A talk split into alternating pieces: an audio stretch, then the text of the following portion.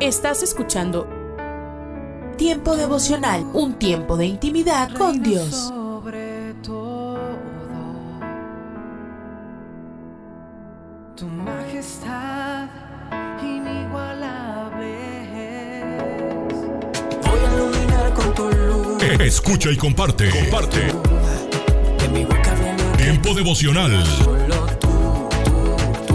en las plataformas Spotify, Google Podcast, Amazon Music y donde quiera que escuches tus podcasts.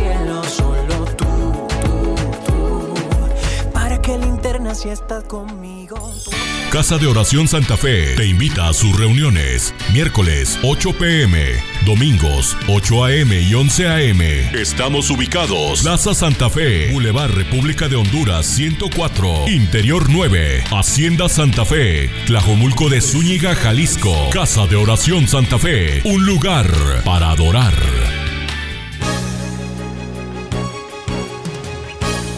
La Biblia en un año.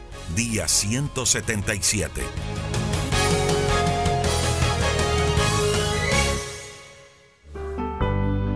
Números capítulo 25. Los israelitas adoran a Baal Peor. Cuando estaban en Sittim, los israelitas tuvieron relaciones sexuales prohibidas con las mujeres moabitas. Ellas los invitaron a sus fiestas. Allí comieron juntos y adoraron a los dioses de los moabitas. Fue así como el pueblo de Israel adoró al dios Baal Peor. Entonces Dios se enojó muchísimo y le dijo a Moisés, Toma presos a todos los jefes del pueblo y cuélgalos en postes como ofrenda en mi honor. Hazlo a plena luz del día. Solo así me calmaré y ya no estaré enojado contra el pueblo de Israel. Enseguida Moisés se fue a ver los jueces de Israel y les dio esta orden. Todos ustedes deben matar a los miembros de su tribu que hayan adorado a Baal Peor. Pero mientras Moisés y los israelitas lloraban a la entrada del santuario, vieron que un israelita metía en su tienda de campaña a una mujer madianita. Entonces Finés, hijo de Eleazar y nieto de Aarón, tomó su lanza, fue a la tienda de ese israelita y atravesó con su lanza al israelita y a la madianita. Así se detuvo el castigo de Dios contra Israel. Sin embargo, para ese entonces ya habían muerto 24 mil israelitas. Promesa de Dios a favor de Finés. Dios le dijo a Moisés, Finés es como yo, no permite que se adore a otros dioses en lugar mío. Por eso logró que yo calmara mi furia y que dejara de castigar a los israelitas. Él demostró que me quiere y logró que yo perdonara a los israelitas. Por esa razón yo hago un trato especial con él y con sus descendientes. Ellos serán siempre mis sacerdotes. El nombre del israelita muerto era Simri, hijo de Salú, y jefe de la familia de la tribu de Simeón. La madianita que murió se llamaba Cosbi, era hija de Sur, el jefe de una familia importante de Madián. Por eso después de la plaga, Dios le dijo a Moisés que atacara a los madianitas y los venciera, pues ellos eran en realidad los responsables de que los israelitas adoraran al Dios Baal Peor. El nuevo censo. Números capítulo 26. Dios habló con Moisés y con Eleazar, hijo del sacerdote Aarón, y les mandó lo siguiente. Vean cuántos varones israelitas hay que tengan más de 20 años de edad. Quiero que anoten en una lista los nombres de los que puedan ir a la guerra. Esa lista debe hacerse de acuerdo a la familia a la que pertenezcan. Cuando estaban en el territorio de Moab, junto al río Jordán y frente a la ciudad de Jericó, Moisés y Eleazar le ordenaron a los israelitas que hicieran todo tal y como Dios les mandó. Estos fueron los que salieron de Egipto y fueron anotados en la lista. Los hijos de Rubén, hijo mayor de Jacob, fueron Enoc, Falú, Esrón y Carmí. De todas las familias de Rubén se contaron 43.730 hombres. Falú tuvo un hijo, Eliab. Eliab tuvo tres hijos, Nemuel, Datán y Abiram. Datán y Abirán era parte del grupo de Coré que se rebeló contra Dios y contra Moisés y Aarón. Por esa razón, la tierra se abrió y se los tragó. Era un grupo de 250 personas. Todas ellas murieron quemadas, y así el pueblo vio como Dios castiga a los que no lo obedecen. Solo los hijos de Coré permanecieron vivos. Los grupos familiares que descendían de Simeón fueron Nemuel, Jamín, Jaquín, Jezrac y Saúl. De sus familias se contaron 22.200 hombres. Los grupos familiares que descendían de Gad fueron Sefón, Agui, Suní, Osni, Eri, Arot y Areli. De sus familias se contaron 40.500 hombres. Los grupos familiares que descendían de Judá fueron Er, Onán, Selah, Fares y Serac. Er y Onán murieron en el territorio de Canaán y por eso no fueron contados. Fares tuvo dos hijos, Esrón y Jamul. De todas las familias de Judá se contaron 76.500 hombres. Los grupos familiares que descendían de Isaacar fueron Tolá, Pubá, Hasún y Gisrom. De todas sus familias se contaron 74.300 hombres. Los grupos familiares que descendían de Zabulón fueron Seret, Elón y Jagleel. De todas sus familias se contaron 60.500 hombres. Los grupos familiares que descendían de José fueron Manasés y Efraín. Manasés tuvo un hijo, Maquir. Maquir tuvo un hijo, Galad. Los grupos familiares de Galad fueron Leser, Elec, Asriel, Siquem, Semidá y Hefer.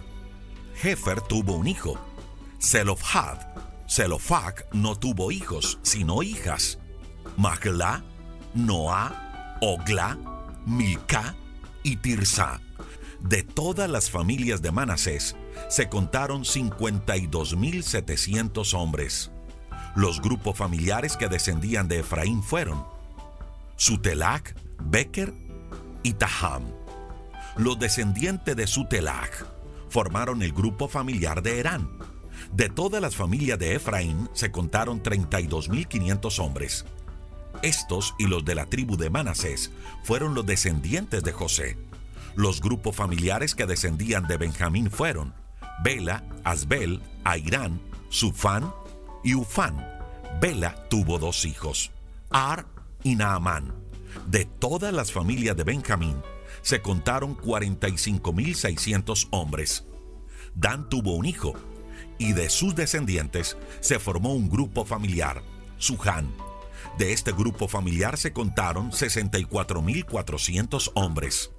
Los grupos familiares que descendían de Aser fueron Imna, Isbi y Beria. Beria tuvo dos hijos, Eber y Malquiel. Aser también tuvo una hija llamada Serac. De toda la familia de Aser se contaron 53.400 hombres. Los grupos familiares que descendían de Neftalí fueron Haxel, Juní, Geser y Silem. De todas sus familias se contaron 45.400 hombres. Todos los israelitas que se contaron y anotaron fueron 601.730 hombres. ¿Cómo repartir el territorio? Dios volvió a hablar con Moisés y le mandó, ahora repartirán el territorio entre toda la gente que acaban de contar. A las familias más grandes les darán más terrenos, a las familias más pequeñas les darán menos terrenos. Se le debe dar una parcela a cada familia anotada en la lista. Repartirán el territorio mediante un sorteo entre las familias grandes y entre las pequeñas. Todo se repartirá por orden de acuerdo a la tribu y a la familia a que pertenezcan. Las familias descendientes de Leví. También contaron a todas las familias que descendían de Leví, quien tuvo tres hijos, Guersón, Kehat y Merari. Así se formaron tres grupos familiares y de estos surgieron otros cinco grupos familiares, Limni, Hebrón, Kehat, Macli y Musli. Kehat tuvo un hijo, Amran. Amran se casó con una hija de Leví que se llamaba Jocabed. Ella nació cuando Leví todavía estaba en Egipto. Amran y Jocabet tuvieron dos hijos y una hija, Aarón, Moisés y María. Aarón tuvo cuatro hijos, Nadad, Abiú, Tamar y Eleazar. Pero Nadad y Abiú murieron por haber prendido el incienso del santuario sin seguir las instrucciones exactas que Dios había dado. El número total de varones descendientes de Leví mayores de un mes fue de 23 mil. A ellos no se les contó junto con los demás israelitas porque no se les dio ningún terreno. Esta es la lista de todos los israelitas que contaron Moisés y el sacerdote Eleazar cuando estaban en la llanura de Moab junto al río Jordán y frente a la ciudad de Jericó. En esa lista no aparece ninguno de los hombres que Moisés y Aarón contaron la primera vez en el desierto del Sinaí. Todos ellos murieron en el desierto como castigo de Dios. Los únicos que quedaron con vida fueron Caleb y Josué. Las hijas de Zelofhad. Números capítulo 27. Había en Israel un hombre llamado Zelohad, que era hijo de Jefer, nieto de Galab y bisnieto de Maquir. Todos ellos eran de la tribu de Manasés, el hijo de José. Zelofhad tenía cinco hijas que se llamaban Macla, Noá, Ogla, Milca y Tirsa. En cierta ocasión, ellas fueron a la entrada del santuario para hablar con Moisés, Eleazar, los jefes del pueblo y todos los israelitas. Y les dijeron, nuestro padre no fue uno de los que siguieron a Coré para rebelarse contra Dios. Sin embargo, también murió en el desierto a causa de sus pecados. Él nunca tuvo un hijo varón, pero no es justo que por eso su nombre sea borrado de la lista de su familia. Es injusto que ahora no nos entreguen sus terrenos. Nosotras les rogamos que nos den un terreno para vivir entre nuestros familiares. Moisés fue a consultar a Dios y Dios le dijo, las hijas de Zelofhak tienen razón. Dales el terreno que era de su padre para que puedan vivir entre sus familiares. Y diles a los israelitas, si un hombre muere sin haber tenido hijos varones, sus propiedades serán de su hija. Si no tiene una hija, entonces esa herencia será de sus propios hermanos. Si no tiene hermanos, sus propiedades se la darán a los hermanos de su padre. Y si su padre no tiene hermanos, entonces pasará su herencia al familiar más cercano. Esta es una orden que yo mismo les he dado. Ustedes deben obedecerla siempre. Un nuevo líder en Israel. Dios le dijo a Moisés, ni tú ni tu hermano Aarón reconocieron mi grandeza. Ustedes dos me desobedecieron en el desierto de Sin, cuando el pueblo se peleó conmigo y me exigió agua en Meribá. Pero sube al monte Abarín para que veas el territorio que les voy a dar a los israelitas. Sin embargo, morirás sin disfrutar de él, como sucedió con tu hermano Aarón. Y Moisés le respondió, Dios mío, tú eres el que nos da vida a todos te pido que les des a los israelitas un líder que los guíe por donde quiera que vayan. No dejes que tu pueblo ande como un rebaño de ovejas sin pastor. Entonces Dios le ordenó a Moisés, llama a Josué, que es un hombre valiente y me obedece. Llévalo ante el sacerdote Eleazar y ante todo el pueblo, y en presencia de ellos pon tus manos sobre su cabeza Así le pasarás tu autoridad y lo harás jefe principal del pueblo. Yo le diré por medio de Eleazar lo que debe hacer como jefe del ejército israelita. Ordénales a los israelitas que deben obedecer a Josué en todo. Y Moisés hizo todo esto tal como Dios se lo había mandado. Las ofrendas diarias. Números capítulo 28. Dios le ordenó a Moisés, Diles a los israelitas que en el día que les he señalado deben presentarme las ofrendas de pan y las ofrendas quemadas en mi honor, que lo hagan como a mí me agrada, de la siguiente manera. Cada día sacrificarán y quemarán dos corderos de un año y sin defecto. Uno lo ofrecerán en la mañana y el otro al atardecer. Con cada cordero llevarán un litro de vino que derramarán en el santuario para honrarme y dos kilos de la mejor harina amasada con un litro de aceite de oliva. Ya en el monte Sinaí les había dicho cómo me agradan las ofrendas. Las ofrendas del sábado. Junto con las ofrendas diarias, cada sábado sacrificarán y quemarán dos corderos de un año que no tengan defectos. Cada cordero lo ofrecerán con vino y cuatro kilos de la mejor harina amasada con aceite. La ofrenda de cada mes.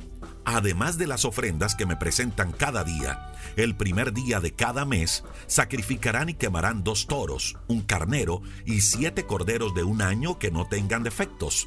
Con cada toro presentarán dos litros de vino y seis kilos de la mejor harina amasada con aceite. Con el carnero ofrecerán litro y medio de vino y cuatro kilos de harina. Y con cada cordero un litro de vino y dos kilos de harina. También me presentarán como sacrificio un chivo para que yo su Dios les perdone sus pecados. Así es como me agradan estas ofrendas. Las ofrendas de la Pascua. El día 14 del mes de Abid de cada año dará comienzo a la fiesta de Pascua en mi honor y durará una semana. El primer día y el último de esa semana no trabajarán, sino que se reunirán para adorarme. A partir del segundo día de la fiesta comerán panes sin levadura. Durante los siete días que dura la fiesta, sacrificarán y quemarán en mi honor dos toros, un carnero y siete corderos de un año que no tengan defectos. Además, deberán entregarme las ofrendas diarias. Con cada toro presentarán seis kilos de la mejor harina amasada con aceite. Con el carnero ofrecerán cuatro kilos de harina y con cada cordero dos kilos. También me presentarán como sacrificio un chivo para que yo su Dios les perdone sus pecados. Así es como me agradan estas ofrendas. Las primicias. El día en que recojan los primeros frutos de sus campos, empezarán a celebrar la fiesta de la cosecha. Ese día nadie trabajará, sino que se reunirán para adorarme. Además de las fiestas diarias, sacrificarán y quemarán en mi honor dos toros, un carnero y siete corderos de un año que no tengan defectos. Con cada toro presentarán seis kilos de la mejor harina amasada con aceite de oliva. Con el carnero ofrecerán cuatro kilos de harina y con cada cordero dos kilos. También me presentarán como sacrificio un chivo para que yo su Dios les perdone sus pecados.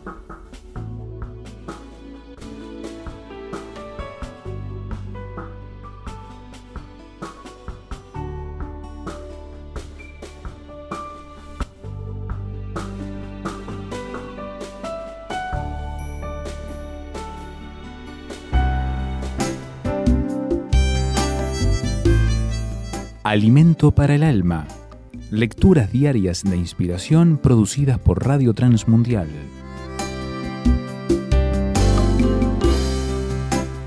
Humildad.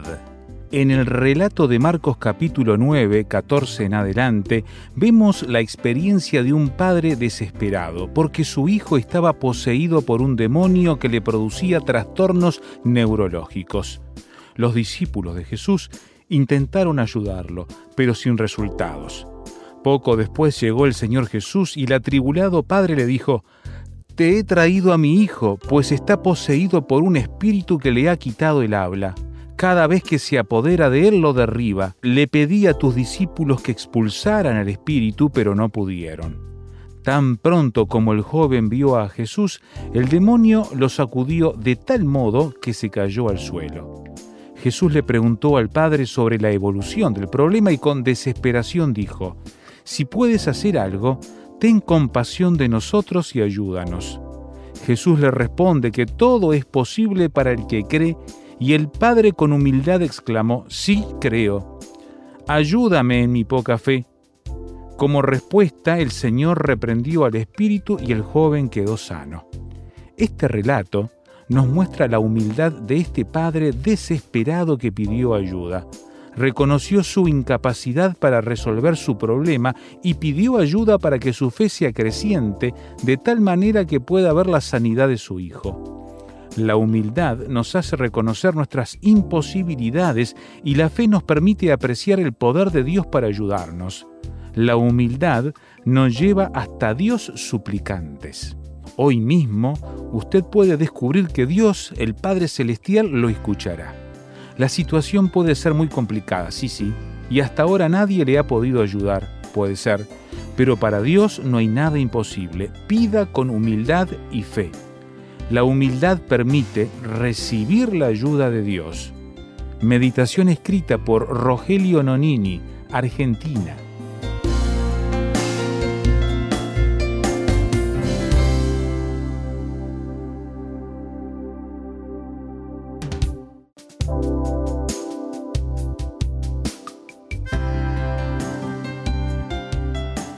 Para más información o si desea adquirir el libro Alimento para el Alma, escriba a apa.transmundial.org o llame aquí en México al 50 25 42 06. 50 25 42 06. Alimento para el Alma es una producción de Radio Transmundial.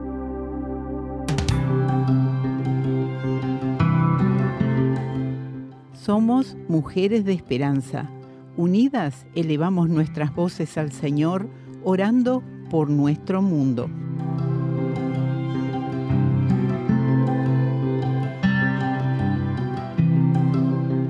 Padre Celestial, oramos por las mujeres de la India que son estériles. Por favor, dales ánimo, fe e hijos propios. Te lo rogamos en el nombre de Jesús. Amén.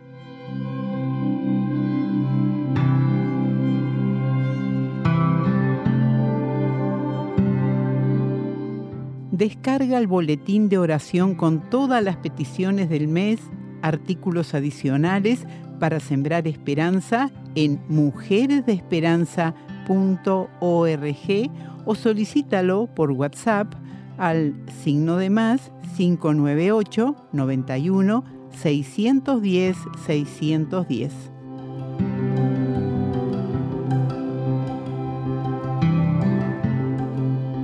Hola soy Dorothy.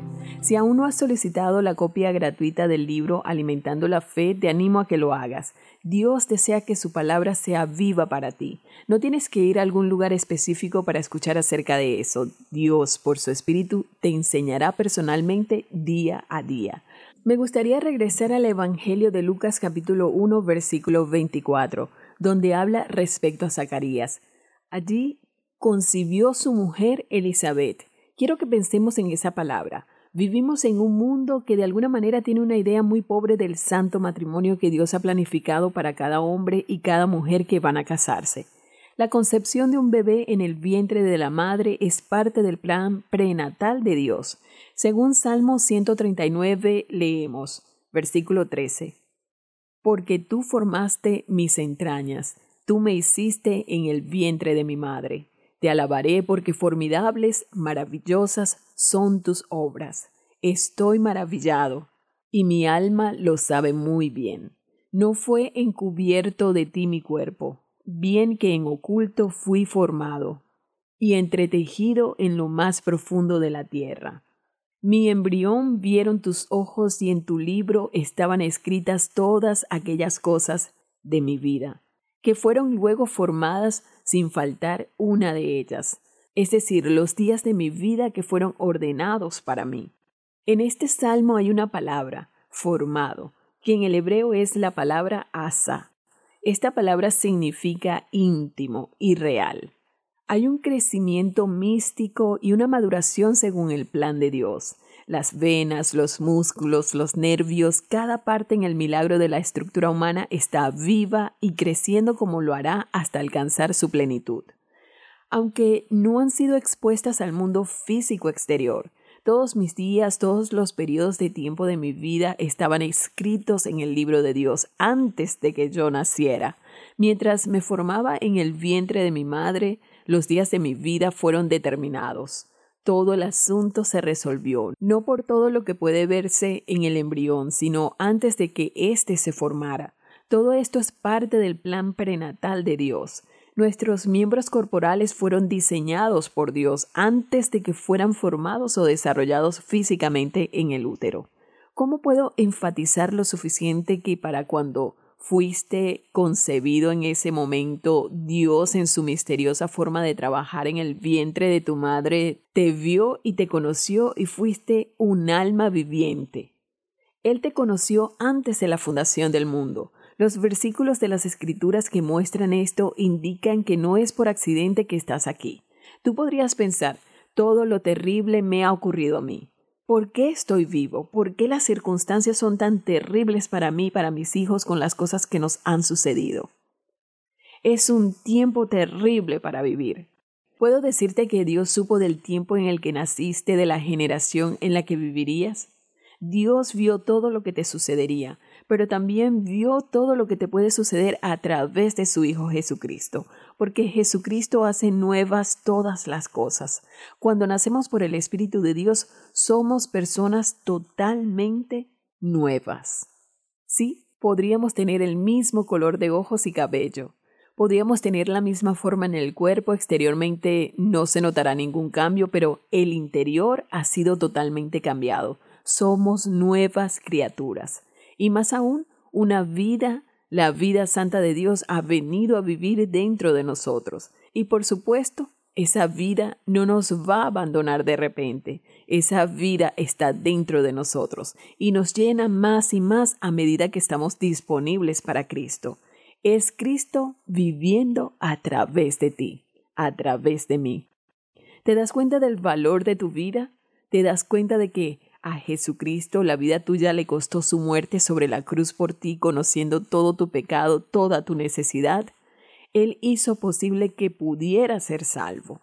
Si no estás seguro de conocer esta vida, escribe pidiendo el libro Tu búsqueda de Dios. Te ayudará a comprender cómo tú también puedes conocer a Cristo y puedes ser un recipiente para esa vida que Él ha planeado vivir a través de ti para su gloria. Mi correo electrónico es dorothy transmundial.org. Dorothy arroba transmundial.org. Solicita el libro Tu búsqueda de Dios. Vivimos en una época en la que los valores como personas, como ciudadanos y como familia se han olvidado. Como hijos, hermanos y padres, todos podemos dar motivación a fin de hacer de la nuestra una mejor sociedad. Motivación con Dairo Rubio Gamboa. No debe sorprendernos saber que las noticias destacan la importancia de la Biblia frente a los descubrimientos de la ciencia. Hace unos pocos años los productores de televisión y autores del éxito de librería Los que se quedaron afirmaron, la Biblia fue escrita en una época en que muchos mitos religiosos sugerían para el tema de la creación explicaciones que no tienen sentido alguno a la luz de los descubrimientos científicos modernos. Es así que muchas personas creían que los terremotos eran causados por las olas gigantescas que se estrellaban contra la playa cuando una tortuga nadaba en el mar. Sin embargo, la Biblia no participa de la cultura popular de esos días. Cuando la palabra de Dios se refiere al mundo natural, encaja una y otra vez con los hechos que establece la naturaleza. El libro de Job hace muchas referencias a los sucesos del mundo natural. Por ejemplo, en el capítulo 26 dice, El Señor Dios extiende el norte sobre vacío, cuelga la tierra sobre nada, ata las aguas en sus nubes, y las nubes no se rompen debajo de ellas. Esto nos indica cómo, y sobre todo en este siglo XXI, los científicos han tenido que reconocer la veracidad y adelantamiento de la Biblia en relación a tantas cosas que la ciencia misma desconocía o había descartado. Cuando una persona va a explorar la Biblia, se encuentra con las más grandes verdades. ¿Qué cosas desearías clarificar en tu vida? ¿Te animarías a ir a la Biblia despojándote de relacionarla con algo religioso? Muchos olvidan que la teoría de la evolución es solo eso, una teoría y que carece de evidencia científica. Pero la Biblia es fuente de testimonio y confirmación de la verdad. Albert Einstein dijo que el mundo como lo hemos creado es un proceso de nuestro pensamiento. No puede ser cambiado sin cambiar nuestro pensamiento. Motivación con Dairo Rubio Gamboa. Escríbenos a contacto arroba motivación a la familia punto org. En apoyo a la familia de América Latina. Estás escuchando Tiempo devocional, un tiempo de intimidad con Dios.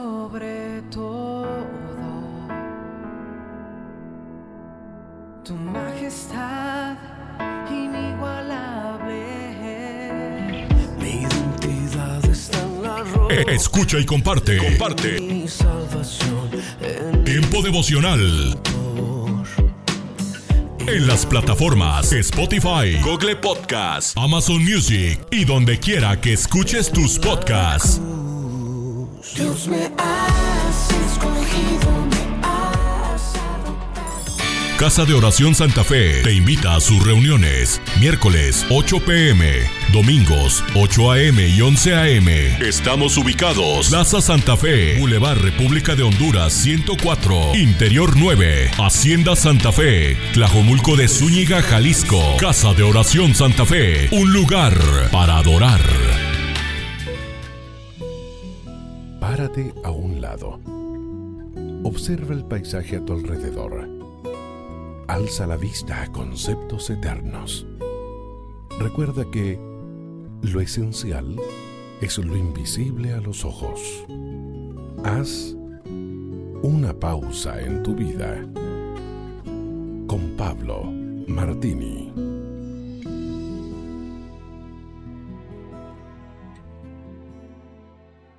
Después de la crisis del año 1929, la falta de trabajo y las miserias se reprodujeron por todo el mundo.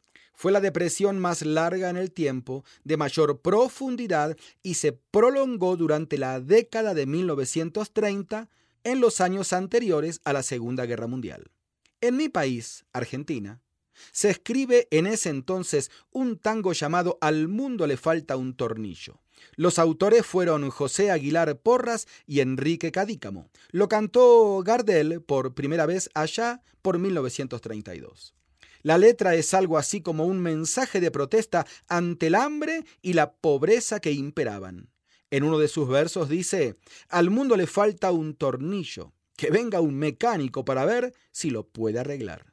Hoy, pleno siglo XXI, no estamos muy lejos de afirmar lo mismo, ¿verdad? A este mundo le sigue faltando el tornillo en muchos de sus movimientos. La decadencia moral y espiritual trae aparejadas consecuencias sociales y políticas. Es que cuando el ser humano se aparta de lo establecido por Dios y corrompe sus leyes, los tornillos comienzan a aflojarse. No sé el estado en el cual hoy te encuentras, pero centrar el eje de tu corazón, de tu mente y de tu voluntad hacia la dirección de Dios ordena y ajusta lo que no está bien. Dijo MacArthur, la historia no registra precedente alguno en el cual las naciones sujetas a la decadencia moral no hayan pasado posteriormente a una decadencia política y luego económica es que cuando nuestras vidas despiertan espiritualmente, es entonces que despiertas a esa relación y comunión con Dios y cuando lo buscamos en nuestro corazón, superamos la decadencia moral en la que podemos estar inmersos. Esto trae bendición a nuestras familias, nuestras ciudades y a nuestra nación. Usted puede conseguir estas mismas reflexiones como texto de lectura para cada día del año adquiriendo el libro devocional Una pausa en tu vida. Si desea saber más de nuestro ministerio, visite nuestro sitio en internet labibliadice.org. Gracias por escucharnos. Solo una voz inspira tu vida, inspira tu vida. Una voz de los cielos, con el pastor Juan Carlos Mayorga. Bienvenidos. Porque aún sois carnales, pues habiendo entre vosotros celos, contiendas y disensiones, ¿no sois carnales y andáis como hombres? Primera de Corintios 3, 3. Dejemos la rivalidad al parecer cada iglesia atraviesa etapas de rivalidad a los que le siguen tiempos de reconciliación y nuevos periodos de contienda. Es un ciclo repetitivo. Actualmente hay congregaciones atravesando un tiempo de tremenda discordia por causa de una operación extraña del Espíritu Santo o el crecimiento en el conocimiento de Dios o una nueva reforma que está trayendo Dios. Entonces se ve a la congregación en conflicto por lo que Dios hace y aún en conflicto con otras congregaciones de la Iglesia Universal. Y todo esto para que se repita lo que ya fue, que la reconciliación Después del conflicto siempre viene un tiempo de reconciliación. Entonces los que entraron en conflicto entre ellos comienzan por lo general a reconocer que a pesar de lo que ellos consideraban como errores doctrinales y demás, en realidad no lo eran. Y esto será hasta que Dios lance del cielo una nueva bomba espiritual. Hay congregaciones donde las cosas como nunca están en calma, pero tan solo hay que esperar a que Dios detone nuevamente uno de sus dispositivos celestiales, metafóricamente hablando, y muy posiblemente, ¡boom!, el conflicto. A menos que todos de los de la congregación cuenten con la madurez y la elasticidad mental, espiritual, emocional y volitiva para asimilar, recibir lo nuevo que está trayendo Dios. Y es esa falta de discernimiento, el ignorar las escrituras, lo que hace que se dé al interior de una congregación y aún entre las congregaciones la intolerancia y la incomprensión. Algo que en la historia de la iglesia no es una novedad en verdad, ya que el patrón siempre ha sido reiterativo. Continúa repitiéndose y se repetirá mientras existan estas falencias de la naturaleza y del carácter en ellas.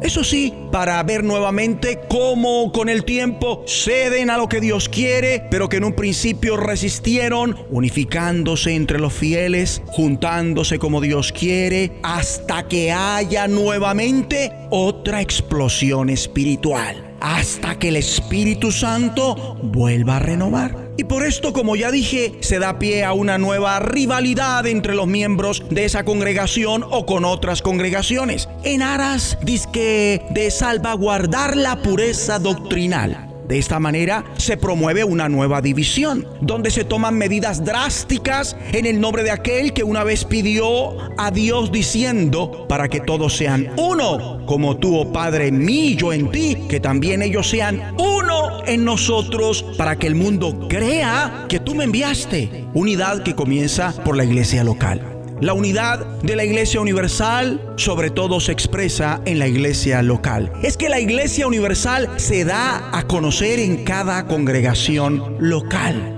Mi amable oyente, sería una experiencia sensata para cada uno escudriñar las palabras del Señor Jesús y luego las del apóstol Pablo y como miembro del cuerpo de Cristo, como parte de una congregación, hacer un examen de la propia vida y del ministerio, teniendo en cuenta que básicamente el ministerio de todos y cada uno de los miembros de la iglesia es el ministerio de la reconciliación. Y mirarse si se es un cristiano sembrador de pleitos o un líder de contiendas, disensiones y herejías en el cuerpo de Cristo en su congregación. De ser así, entonces se están dando en la carne y no en el espíritu alegando que todas las afirmaciones que se hacen no es más que obedecer al mandamiento apostólico a contender por la fe que ha sido una vez dada a los santos, cuando a ojos de Dios no es más que un completo abuso de este versículo. No fue eso lo que Dios tenía en mente cuando puso a Judas a escribir esta orden. Desgraciadamente, muchas personas y grupos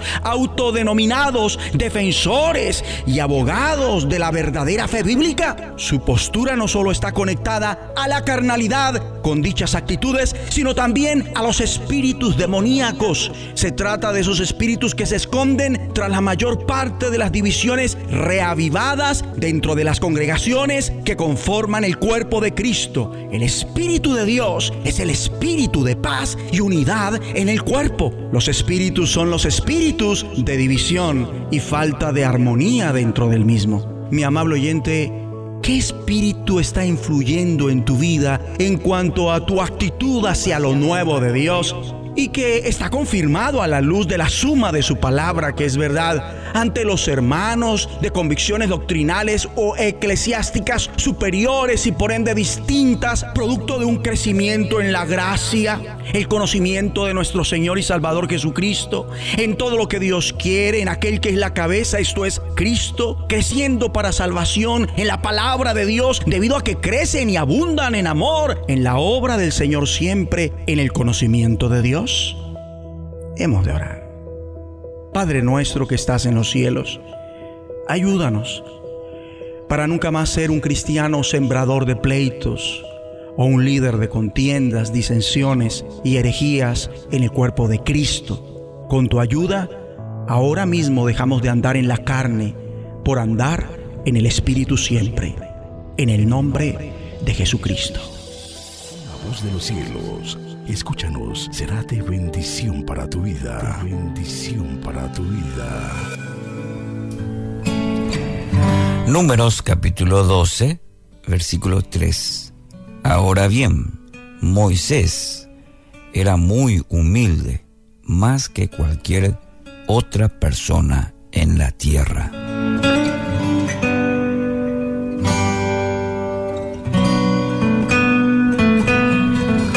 Quizás la imagen que tenemos de Moisés, o una de las imágenes, es aquella terrible escena en la que asesina al guardia egipcio para salvar a, sus hermanos israelitas.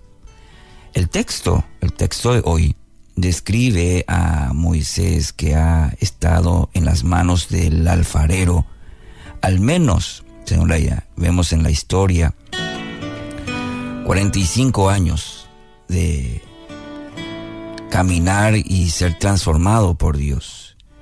Y qué figura tan preciosa es la que emerge con el avance de los años en la vida de Moisés. El contraste entre justamente aquella persona violenta y este hombre ahora dócil, habla del milagro de la transformación que Dios puede obrar en la vida de cualquiera de nosotros. La escena que da lugar a este comentario se produce luego de una interminable lista de contratiempos, de luchas con el pueblo de Dios. En este caso, sin embargo, son sus propios hermanos los que se levantan contra, contra Moisés. Miriam y Aarón, quizás ahí motivados, motivados por la envidia, cuestionan la validez de autoridad de Moisés sobre el pueblo. Eh, es decir, se levantaron contra, contra Moisés. Y es angustiante lo que sentimos en nuestro ser cuando aquellos que más amamos nos traicionan, ¿verdad? Diríamos que beber de esa copa es una experiencia intensamente amarga y solamente aquellos que han sido trabajados por el alfarero, por Dios, logran refrenar un poco ese instinto de argumentar, de defenderse, de explicar, de presentar evidencia o reprochar. ¿Cuándo? Cuando, cuando nos traicionan.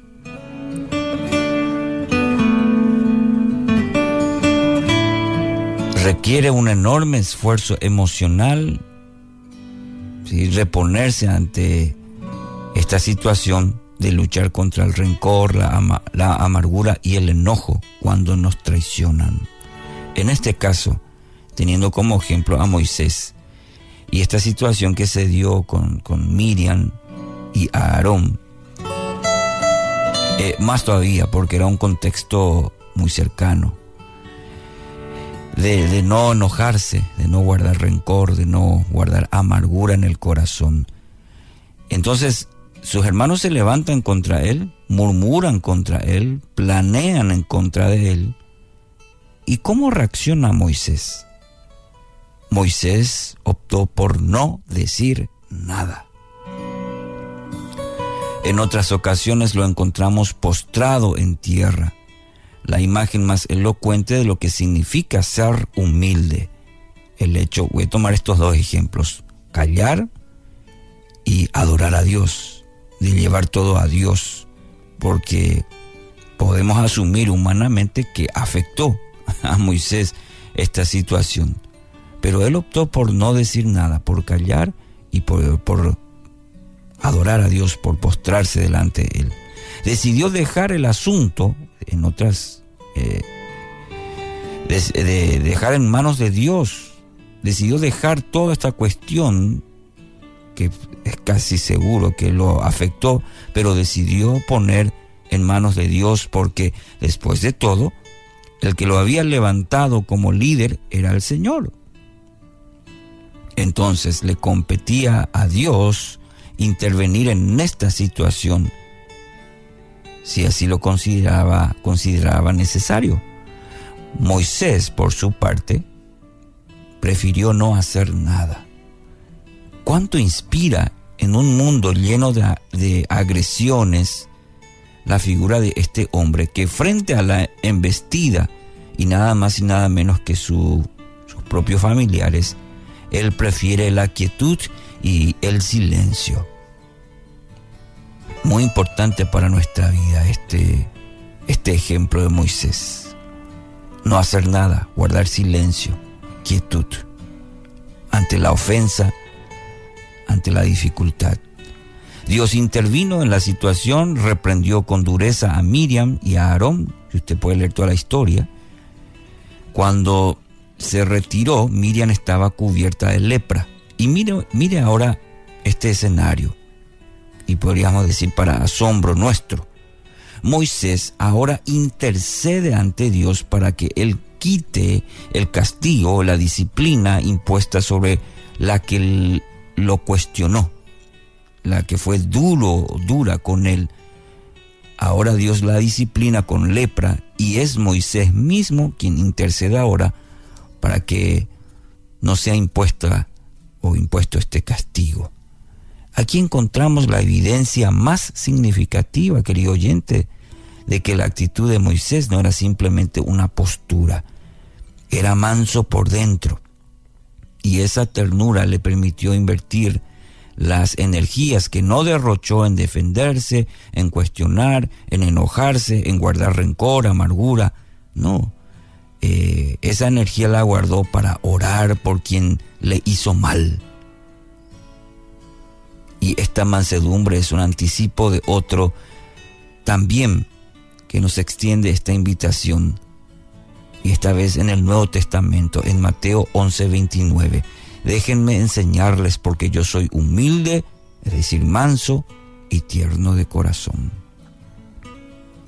Querido oyente, si le ha seducido la belleza de un espíritu manso en base a estos dos ejemplos, Jesús mismo y el ejemplo de Moisés en este episodio específicamente, seguramente querrá unirse a, esta oración para decirle a Jesús, Señor, contágianos, revístenos de esta mansedumbre que tanto escasea entre nosotros en este tiempo. Proverbios 29, 11. Los necios dan rienda suelta a su enojo, pero los sabios calladamente lo controlan. ¿Qué le parece? Si en este día pedimos a Dios aprender en cada situación de nuestra vida, por más difícil que sea, aprender a ser mansos y humildes de corazón. Que así sea. Tome unos momentos para recibir ánimo y renovación con pautas para vivir. Una relación con Dios es lo único en el mundo que puede darle lo que usted necesita para construir una vida con propósito y saber cuál es la razón de su existencia. Una relación con Dios resuelve la pregunta, ¿quién soy yo? Usted sabe quién es, un hijo de Dios. Pablo dice que cuando un creyente confía en Jesús como su Salvador, es adoptado en la familia de Dios, lo que une a los hombres y mujeres de todas las razas. Si bien esta relación con Dios produce un sentido de propósito en la vida, también le da un sentido de empoderamiento. Cuando se convierte en hijo de Dios, Él viene para morar en su vida. Y esta presencia de Dios resulta en un empoderamiento para la vida y el servicio. Es la clave de una vida exitosa y con propósito. Ninguna persona ha tenido éxito en la vida hasta que escribe Entra Dios en la parte superior de la página de la vida. Cuando Pablo dice a los creyentes que sean llenos del Espíritu, está hablando de algo ausente en la vida de muchos de los hijos de Dios en la actualidad. ¿Es usted un hijo del rey? Su respuesta puede ser sí o no. Si es sí, puedo seguir preguntando, ¿vive como un hijo de Dios? Si contestó no, yo le preguntaría, ¿por qué no convertirse en uno? Esa es la clave para vivir, amar y disfrutar de la vida al máximo. La escritura nos dice, pero cuando el Espíritu Santo venga sobre ustedes, recibirán poder y saldrán a dar testimonio de mí en Jerusalén, en toda la región de Judea y de Samaria, y hasta las partes más lejanas de la tierra.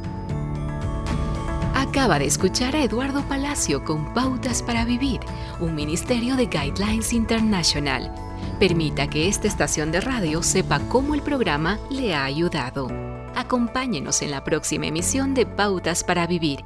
Gracias por su sintonía.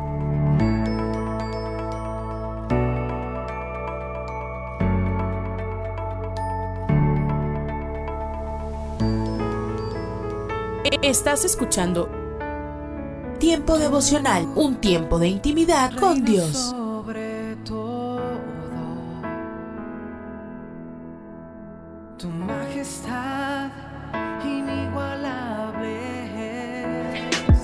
Presencia que cambió mi corazón. Escucha y comparte. Comparte. El dolor, no te imaginas cuánto. Tiempo devocional.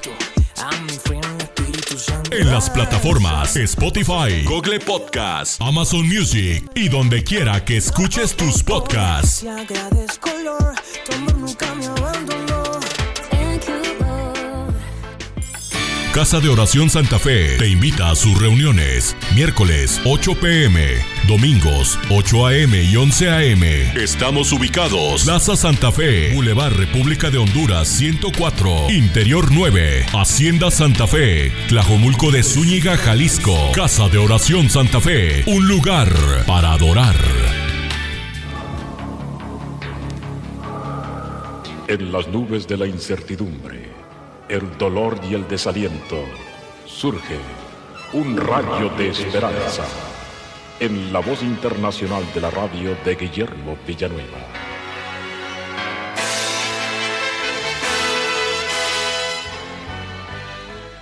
En febrero de 1958, la viuda del famoso general Felipe Sheridan murió en Washington, pero el general Sheridan había muerto en 1888.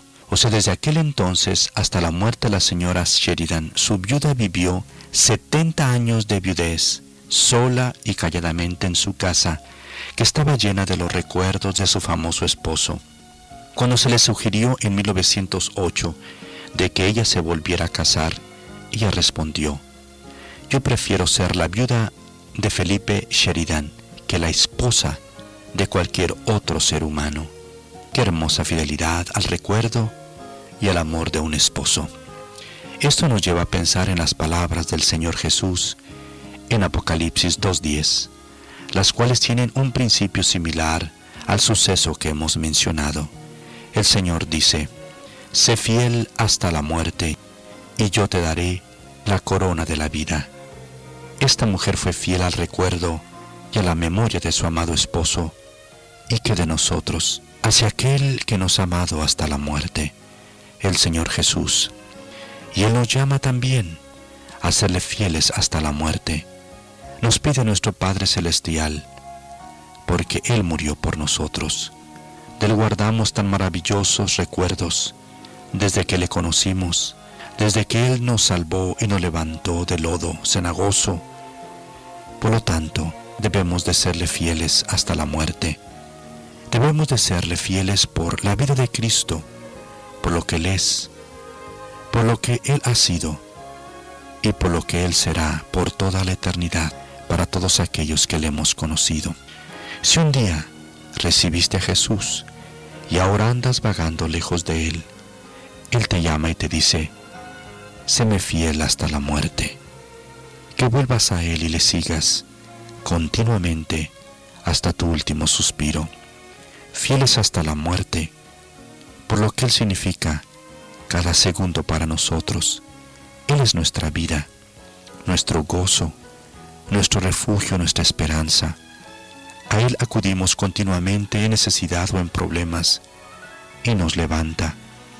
Hemos confiado en Él como nuestro Salvador de pecados y del infierno, del infierno eterno, y Él nos ha salvado. Él es el Salvador de nuestros problemas. Él es nuestro amor. Él nos hace sentirnos amados, protegidos y seguros. Por lo tanto, si Cristo ha hecho todo esto por nosotros, sus dulces recuerdos deben hacerte fiel hasta la muerte. Si tú te has apartado de Cristo, vuelve a Él en este instante, vuelve a Cristo. Pero tú, mi amigo que nunca lo has recibido, Él murió por ti y te llama para que le recibas en tu corazón. ¿Cuándo se lo vas a abrir? Hoy es el día. Abre la puerta y déjale entrar. Con una oración, cualquiera sea tu condición, ven a Cristo con estas palabras. Señor Jesús, gracias por tu amor, porque en la cruz del Calvario diste tu vida y tu sangre preciosa por mí. Lávame de mi pecado y ven a mi corazón. Y contigo quiero caminar y quiero serte fiel, Señor Jesús, hasta la muerte. Amén. Esperamos que esta audición, un rayo de esperanza, haya penetrado en su corazón. Si en algo podemos servirle, por favor dirija su correspondencia a Guillermo Villanueva, apartado 77-335, México, Distrito Federal, 11200. Le invitamos para que nos sintonice a esta misma hora y por esta misma estación. Muchas gracias por la amabilidad de su atención. Un minuto con Dios, con el doctor Rolando Aguirre. La exploración británica hacia la Antártica dirigida por el explorador Ernest Shackleton en el 1914 fue catalogada como legendaria por razones erróneas. El barco de expedición llamado Endurance, Resistencia, quedó atrapado en el hielo. Después de 24 meses, al escuchar una de las hazañas más grandes de supervivencia, la tripulación fue rescatada. Esto fue algo que quedó marcado en la historia. Muchos de nosotros podemos resistir más de lo que pensamos. Protestamos de manera audible por las inconveniencias causadas por nuestro dolor porque pareciera que no pudiéramos resistir. Aunque muchos de nosotros no tenemos que resistir en el hielo y las bajas temperaturas del océano Antártico, la Biblia menciona que la resistencia produce un resultado indispensable en nuestras vidas llamado carácter. El desarrollo del carácter es más importante que la comodidad personal. Dios está dispuesto en ayudarnos si clamamos a Él por fuerzas para resistir. La Biblia dice, por tanto, ya que estamos rodeados por una enorme multitud de testigos de la vida de la fe, quitémonos todo peso que nos impida correr, especialmente el pecado que tan fácilmente nos hace tropezar, y corramos con perseverancia la carrera que Dios ha puesto por delante. Para escuchar episodios anteriores, visita unminutocondios.org. Es el momento de abrir nuestra mente y corazón para que juntos comencemos a vivir en bendición, en oración y en victoria me levanto hoy. La dosis diaria con William Arana. Cuando yo era pequeño me, me, gustaban mucho los circos y yo creo que no hay niño que no le hayan gustado los circos y inclusive de grandes, hay grandes circos maravillosos como el circo de Solé, en fin. Pero cuando era pequeño me gustaban mucho los circos y lo que más me gustaba de los circos eran sus animales, el león, todo esto. Pero había un animal que me llamaba mucho la atención y era el elefante. Este elefante tan grande, tan enorme, la enorme bestia él hacía el despliegue de su tamaño, su peso, su fuerza que tenía descomunal. Pero después de su actuación y hasta un rato antes de volver al escenario, el elefante quedaba sujeto solamente por una cadena que lo aprisionaba en una de sus grandes patas clavada a una pequeña estaca que estaba clavada en el suelo. Sin embargo, esa estaca era solo un pedazo muy pequeño de madera, enterrado ahí apenas unos centímetros en la tierra y aunque la cadena tal vez era gruesa y poderosa, me parecía obvio que ese animal capaz de arrancar un árbol, si quisiera hacerlo con su propia fuerza, podría hacerlo con facilidad, arrancar esa estaca podría hacerlo y salir corriendo, huir.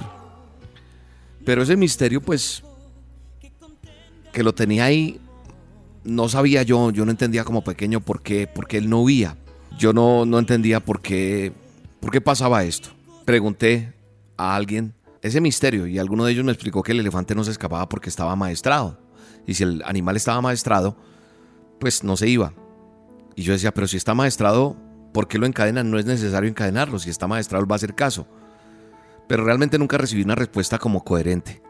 Y con el tiempo, pues me olvidé del misterio del elefante y la estaca dichosa que había enterrada tan pequeña a comparación de la grandeza y el tamaño corporal que tenía el elefante. Y mucha gente yo creo que se hizo esa pregunta de pronto. Y alguien me contó un día escuchando una conferencia que el elefante del circo no se escapaba porque ha estado atado a una estaca parecida desde muy pequeño. Es decir, cuando era bebé, muy pequeño lo pusieron. ¿Sabe qué hice? Cerré los ojos y me imaginé al pequeño recién nacido sujeto a esa estaca. Y estoy seguro de que en aquel momento el elefantico, tan pequeño, tan bebé, empujó, tiró, hizo mucha fuerza, sudó tratando de soltarse y a pesar de todo ese esfuerzo, no pudo. Porque era un bebé y esa estaca era ciertamente muy fuerte para él. Este elefante enorme, poderoso, que vemos en el circo, no se ha escapado ni se va a escapar porque cree que no puede. Porque él tiene un registro en su memoria, un recuerdo de su impotencia, de esa impotencia que sintió poco después de nacer y que intentó de mil maneras hacerlo, pero no pudo. Y lo peor es que jamás se ha vuelto a cuestionar seriamente si puede volverlo a hacer. Y sabe una cosa, viendo y, y trayendo esta historia, así andamos nosotros atados al pecado, atados a muchas cosas que creemos que no podemos soltar, atados a, a un sentimiento que nos daña, pero que aceptamos que sea así y no podemos salir porque son tan pesadas esas cadenas o tan duras que no hay quien las suelte, creemos eso.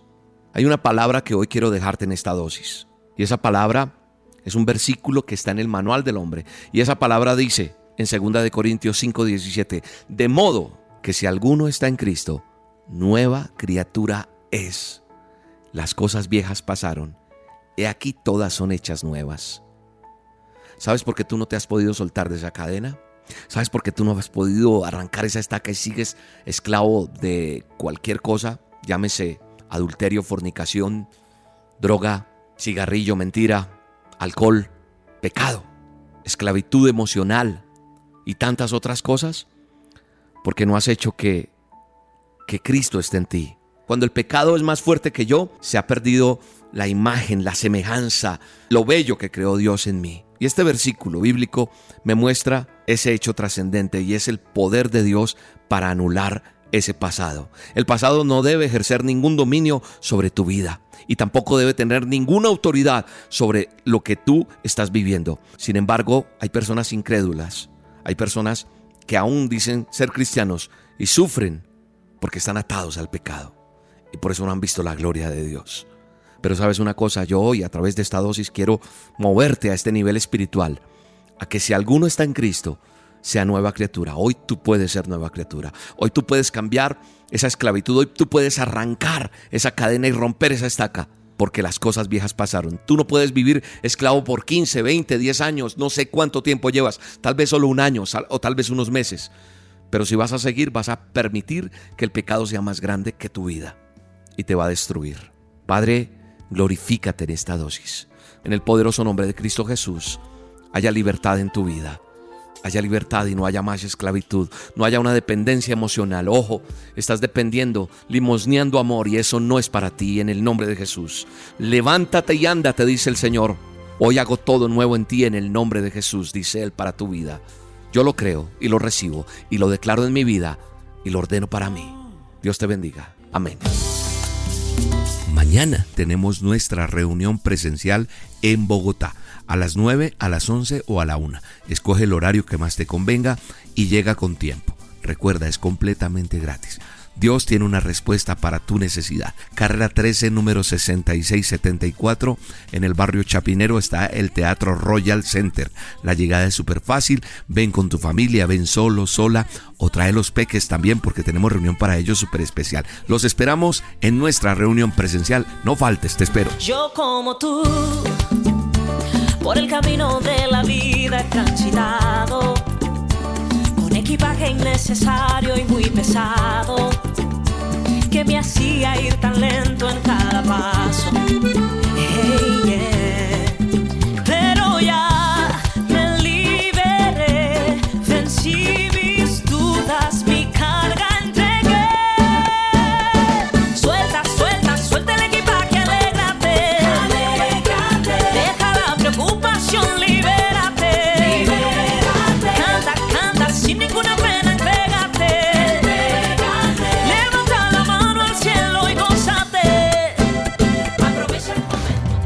La dosis diaria con William Arana, tu alimento para el alma. Vívela y compártela. Somos Roca Estéreo.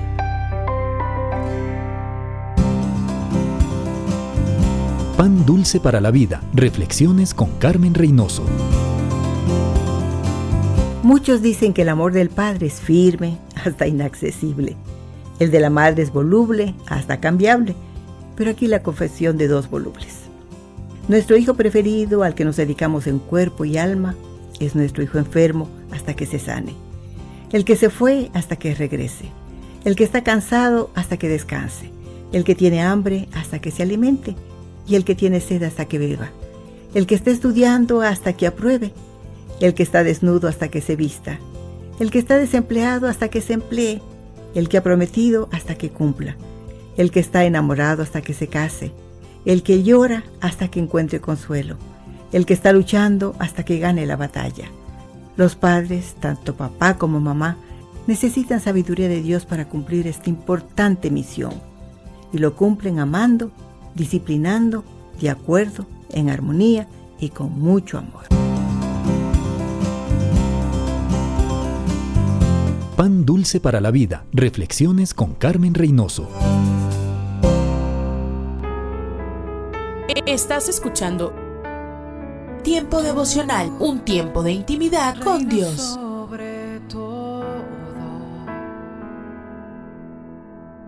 tu majestad inigualable y esto quiere hacer temblar mi fe Escucha y comparte. Comparte. Movido Tiempo devocional pueda parecer en las plataformas Spotify, Google Podcast, Amazon Music y donde quiera que escuches tus podcasts.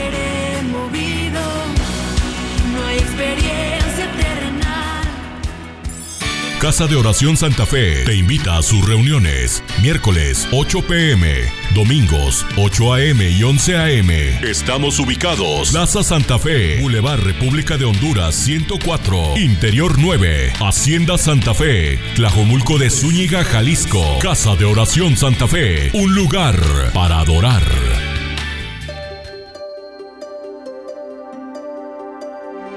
Momentos de la creación. Hola, soy Milton de los Santos. Un informe reciente del sitio web de la BBC sugirió que hace 40.000 años había tres o cuatro especies de humanos en el mundo y no solo Homo sapiens. Las otras especies las que opinan habrían sido los neandertales, los decinovanos y el Homo floresiensis, los llamados pueblos hobbit.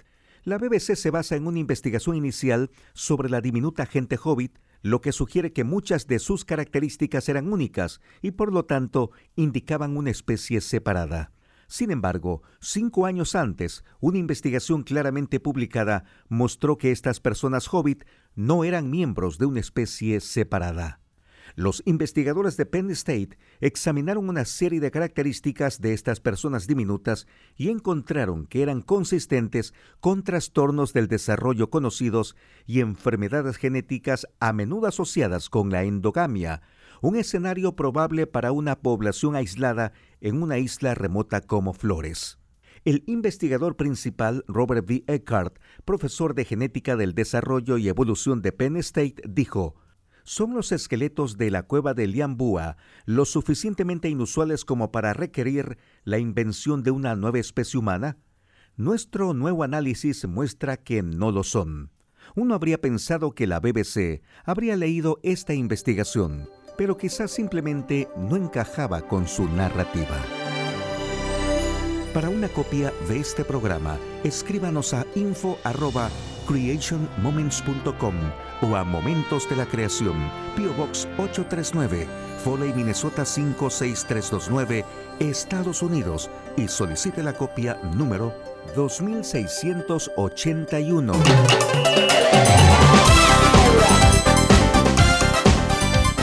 Un momento con Alberto Motesi. Una respuesta práctica a tus interrogantes sobre tu vida y los problemas del mundo moderno. El diagnóstico era severo e inapelable. El hombre se echó para atrás en su cama dejando caer la cabeza sobre la almohada. De pronto, la realidad de su estado se le hizo tragedia. Se iba a morir. El médico y el consejero estaban ahí, parados ante su cama. Este último con voz llena de emoción, pero firme, le había dicho, ordena tu casa porque morirás y no vivirás. El hombre estuvo un largo minuto sin decir nada, la mirada perdida en la lejanía de su pasado. Después volvió el rostro a la pared y lloró desconsoladamente.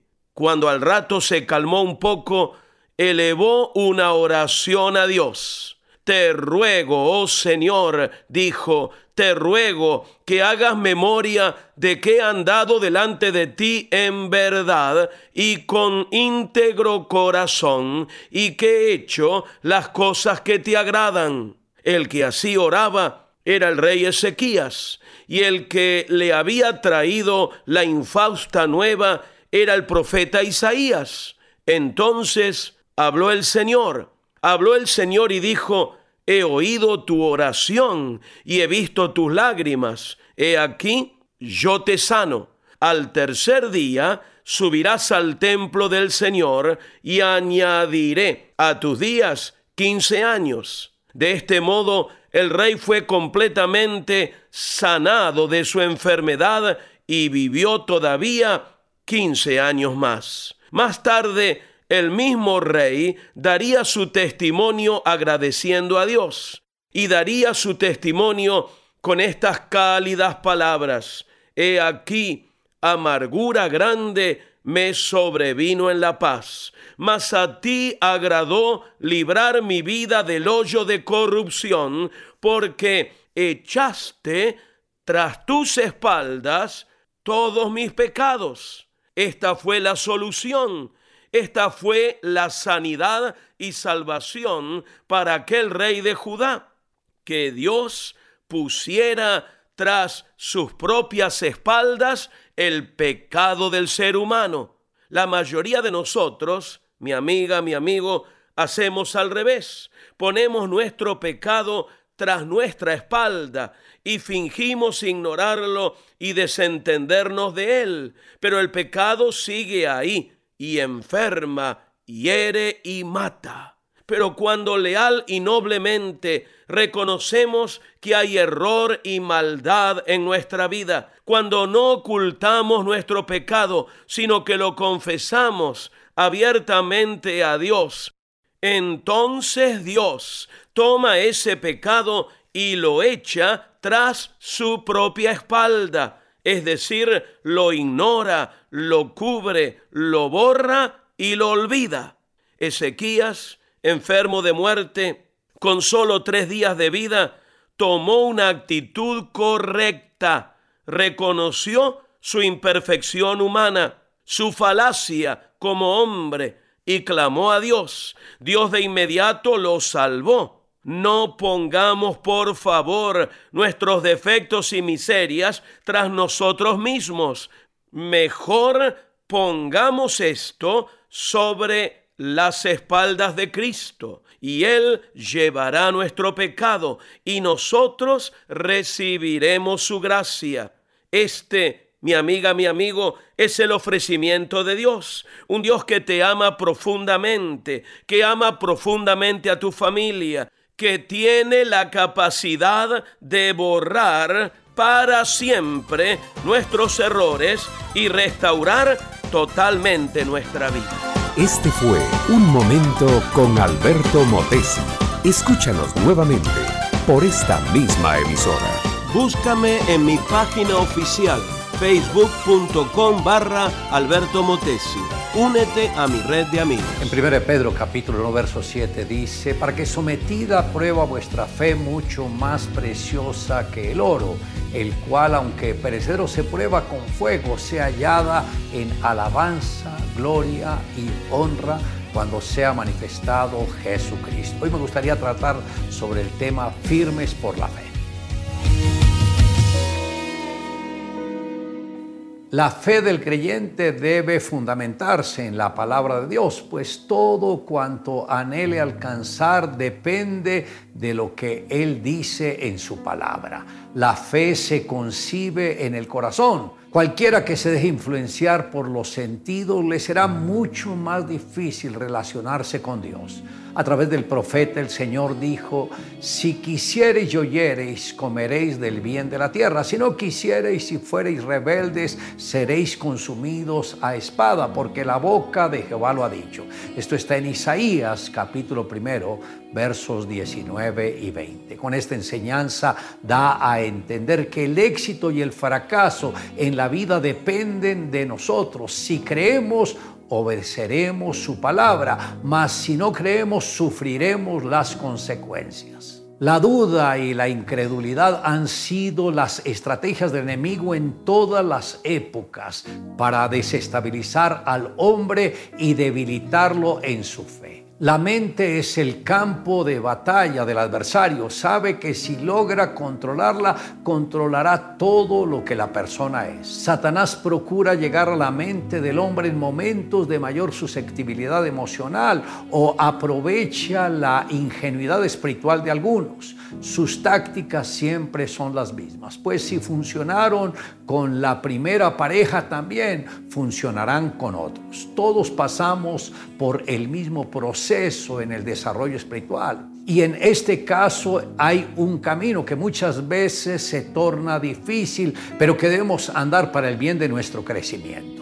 El soldado se conoce mejor en el campo de batalla, no cuando está resguardado tras las paredes del cuartel. De igual manera, el creyente demostrará su calibre espiritual frente a la prueba, ya que salir vencedor será coronado de gloria, honra y alabanza. Pues aunque vivimos en el mundo, no libramos batallas como lo hace el mundo. Las armas con que luchamos no son del mundo, sino que tienen el poder divino para derribar fortalezas. Destruimos también argumentos y toda altivez que se levanta contra el conocimiento de Dios. Eso está en 2 Corintios capítulo 10 versos 3 al 5. Tener fe permite conquistar todo aquello que anhelamos desear. Por eso, apreciado amigo, es importante que tenga una relación correcta con Dios para que en el momento de la prueba no salga lesionado, sino al contrario, victorioso. Pero esto se logra cuando nuestro contacto con el Señor y con la palabra es eficiente. El doctor Norman Vincent Peale llegó a un lugar en China donde hacían tatuajes. Llamó su atención una leyenda para ser tatuada en el cuerpo que decía, nacido para perder. Al verla preguntó, ¿existe alguien que se deje tatuar eso en su cuerpo? La respuesta de la persona en el negocio fue, sí, algunos lo hacen. El doctor Peel dijo, no me cabe en la mente que alguien pueda llevar esta leyenda tatuada en su cuerpo. La persona agregó, antes de que el tatuaje se haga en la piel, está tatuado en la mente. Catherine Kuhlman, una mujer que Dios usó con poder llevando el Evangelio y sanidad a muchas vidas, solía decir, Dios usa mi nada. Ella entendió la importancia de vaciarse de sí misma para que el poder del Señor fluyera. Al hacerlo, el Espíritu del Señor escribirá con grandes letras en nuestra mente, propiedad privada de Dios. En el mundo espiritual, ángeles y demonios saben lo que hay en cada vida. Alguien que se sienta fracasado y miserable atraerá los poderes demoníacos para deprimirle. Debemos disponer nuestro corazón para ir en busca de la verdad, la cual la encontramos en la palabra de Dios. Nos llena de seguridad y esperanza para que todo nuevo creyente tenga salvación.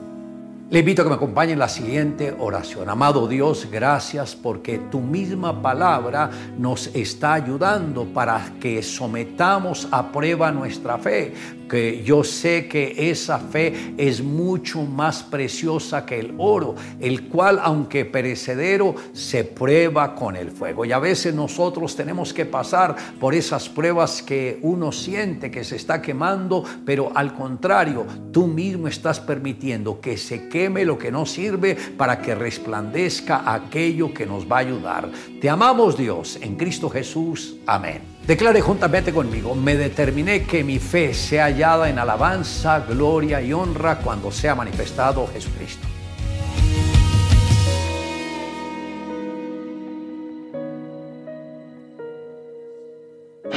Un mensaje a la conciencia. Un momento de reflexión en la vida diaria. Escúchelo hoy en la voz de Carlos Rey. A don Jorge Font Saldaña le gustaba la tradición, sobre todo cuando él tenía la oportunidad de crearla y perpetuarla. Una de esas tradiciones ocurría cada año con motivo de la conmemoración del natalicio del prócer cubano José Martí. Aquella noche no habría de ser diferente. En presencia de sus compañeros del Partido Popular Democrático y de los demás miembros de la Cámara de Representantes de Puerto Rico, pronunció una vez más un enjundioso discurso sobre las virtudes de Martí. Al día siguiente, cuando ya se acercaban al final de otra larga sesión, uno de sus colegas pidió la palabra durante el llamado turno de la posteridad para pronunciar un discurso sobre asuntos agrícolas. Pero cuando alguien presentó una objeción, se siguió al pie de la letra el reglamento de la Asamblea y no se le permitió pronunciar su discurso. Ante la aparente injusticia, el ofendido diputado les recriminó a sus compañeros, a mí no me dejan hablar, pero anoche le permitieron al compañero Fonsaldaña estar hablando como tres horas sobre un tal Martín. Según el relato de Antonio Quiñones Calderón, las risas ahogaron el recinto. Si bien es cierto que es lamentable y hasta risible que alguien ignore la identidad de uno de los campeones de nuestra independencia física, debiera parecernos más lamentable aún que alguien ignore la identidad del único campeón de nuestra independencia espiritual. El que se convence de que no tiene la culpa de ciertos asuntos que ignora, debe reconocer que la ignorancia no resuelve nada ni salva a nadie. ¿Acaso el ignorar la función de las señales de tránsito lo salva uno de sus consecuencias naturales?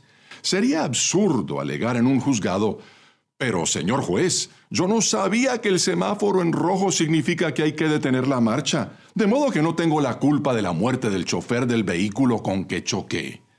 En el caso de nuestra independencia espiritual, lo que no podemos darnos el lujo de ignorar es que hay un solo prócer, Jesucristo, el Hijo de Dios.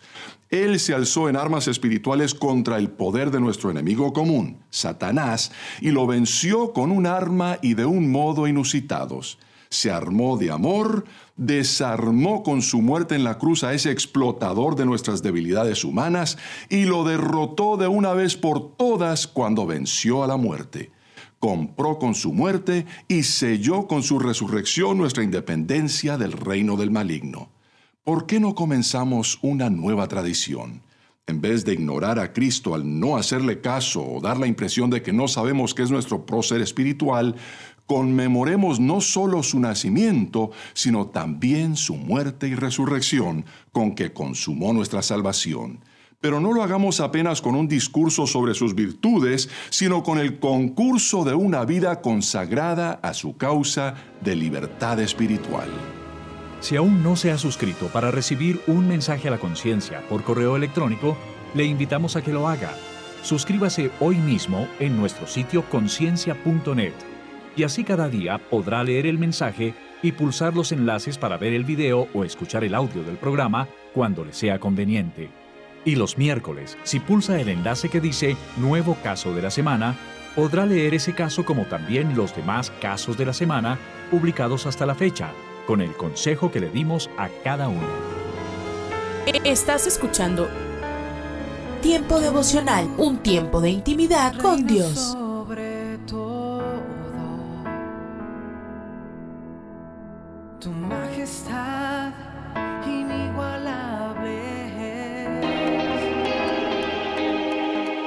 Escucha y comparte. Comparte.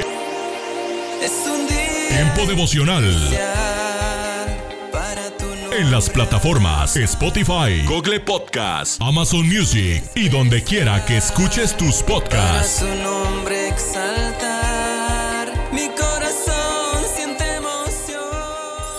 Casa de Oración Santa Fe te invita a sus reuniones. Miércoles 8 pm, domingos 8 am y 11 am. Estamos ubicados. Plaza Santa Fe, Boulevard República de Honduras 104, Interior 9, Hacienda Santa Fe, Tlajomulco de Zúñiga, Jalisco. Casa de Oración Santa Fe, un lugar para adorar. Hoy, en Ecos del Pasado. El pan que bajó del cielo.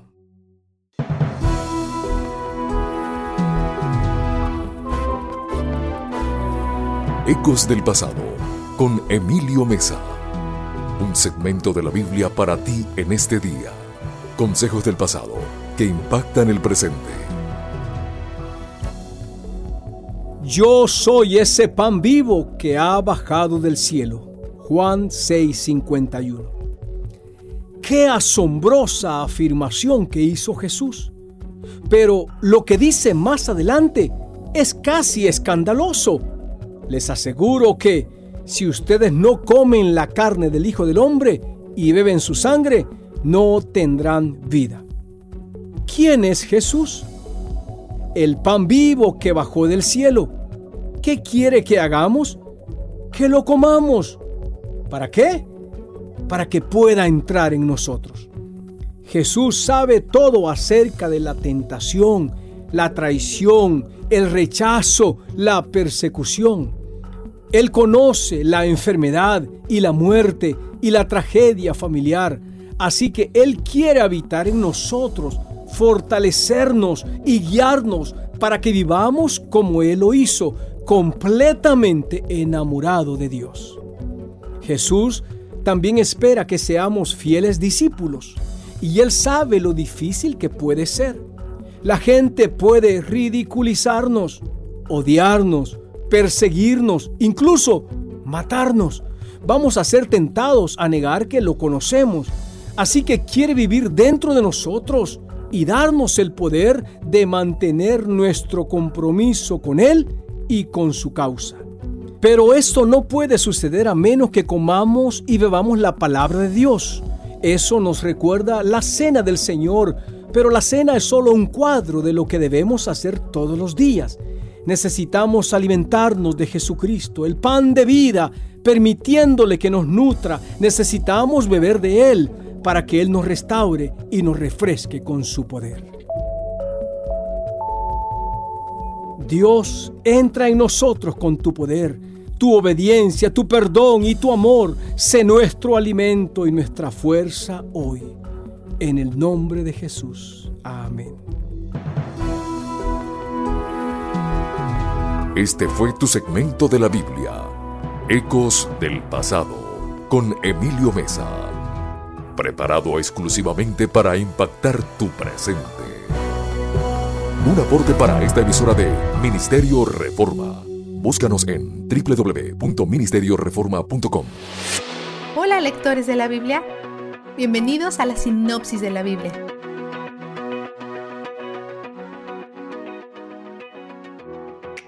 Basa es el rey del norte de Israel cuando el profeta Jehú le dice que su familia va a ser aniquilada. Y son aniquilados, empezando con Basa. Su hijo, Elá, reinaría por dos años antes que su siervo Simri lo asesinara mientras él estaba borracho. Entonces Simri toma el trono por siete largos días. y aún así se las arregla para lograr algo importante. Cumple la profecía de Jehú contra de la casa de Basá, acabando con todos. Durante el corto reinado de Simri, la noticia llega al ejército israelita que él ha asesinado a su rey. Cuando ellos lo persiguen, se da cuenta que se ha destapado la olla o que se le acabó la fiesta y le prende fuego a su propia casa. Cuanto está dentro. Mientras tanto, Israel nombra a Omri como su nuevo rey. Las cosas tienen un comienzo difícil para Omri. No solo es que su palacio es una escena del crimen que todavía humea, sino que la mitad de las personas de Israel del norte no lo apoyan. Hay una amenaza efímera para su reinado, pero él prevalece. Omri también es un mal rey. Es un rey en el norte, y todos sus reyes, sin excepción, son malos. Acab sucede a Omri, también está en el norte, por lo que también es terrible. Quizá no sepas mucho sobre él, pero probablemente has escuchado algunas cosas sobre su esposa, Jezabel. Pronto hablaremos de ella. Primera de Reyes 16:33 dice, Hizo más provocar la ira del Señor Dios de Israel que todos los reyes de Israel que le precedieron. Ostras, este es un epitafio terrible. Durante su reinado, uno de sus muchachos empieza a edificar Jericó la primera ciudad que los israelitas conquistaron cuando entraron en la tierra prometida. Quizá recuerde que Josué pronunció una maldición sobre cualquiera que la reconstruyera. Maldito sea, en la presencia del Señor, el que se atreva a reconstruir esta ciudad, que eche los cimientos a costa de la vida de su hijo mayor, que ponga las puertas a costa de la vida de su hijo menor. Josué 6:26. Y eso es exactamente lo que le pasa al hombre que la reconstruye. El texto parece indicar que su hijo mayor y su hijo menor mueren como resultado de este esfuerzo.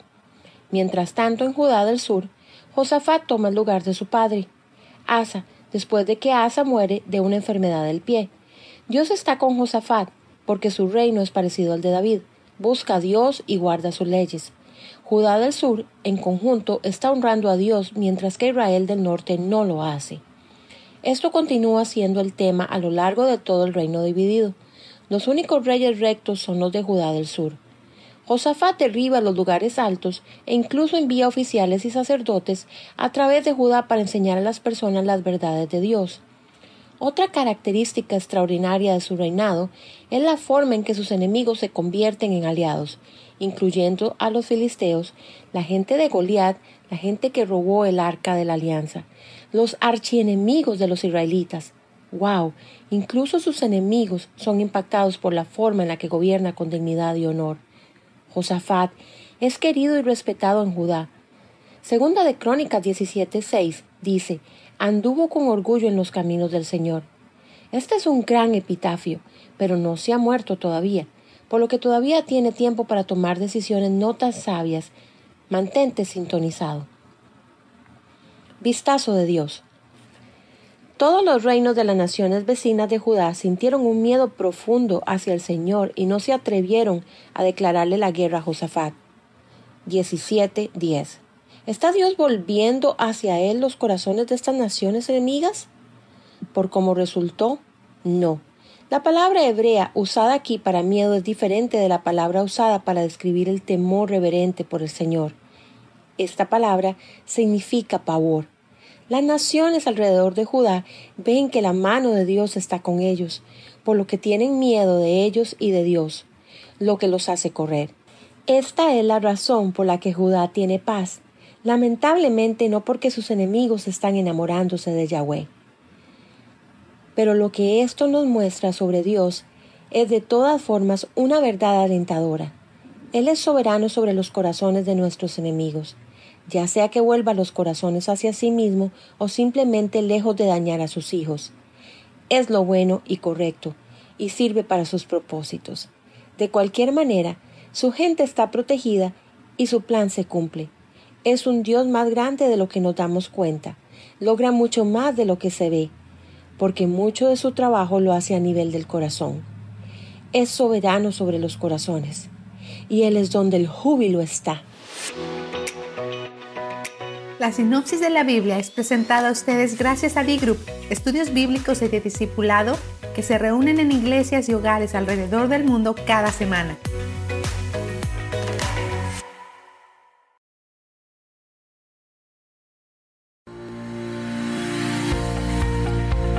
Devocional con el pastor Constantino Varas de Valdés. Solo en Dios haya tranquilidad mi alma.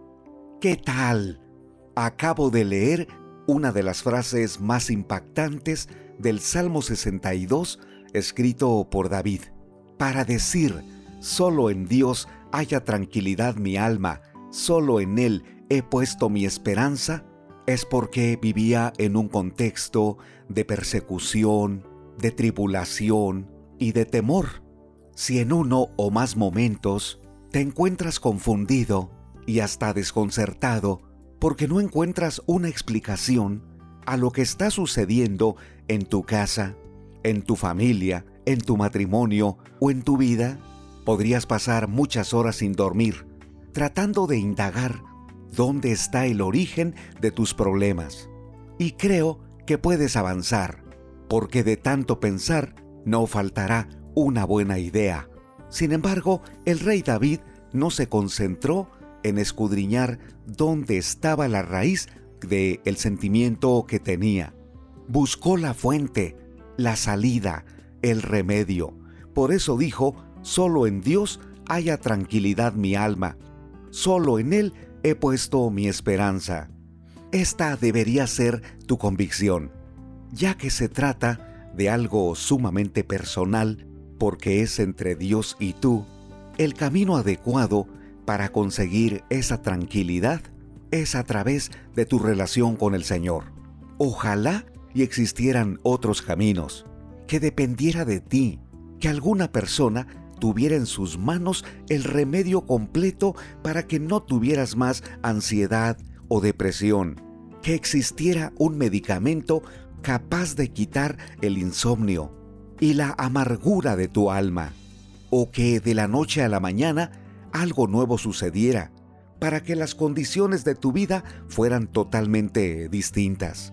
Sin embargo, transcurren los días y con tristeza te das cuenta que tus sentimientos no han cambiado, el dolor sigue aumentando y al parecer te has estancado, no has encontrado el camino para ser libre de todos esos conflictos que aprisionan tu alma. Esto que digo no es nuevo para ti. Sin embargo, la novedad es lo que encontramos en el Salmo 62.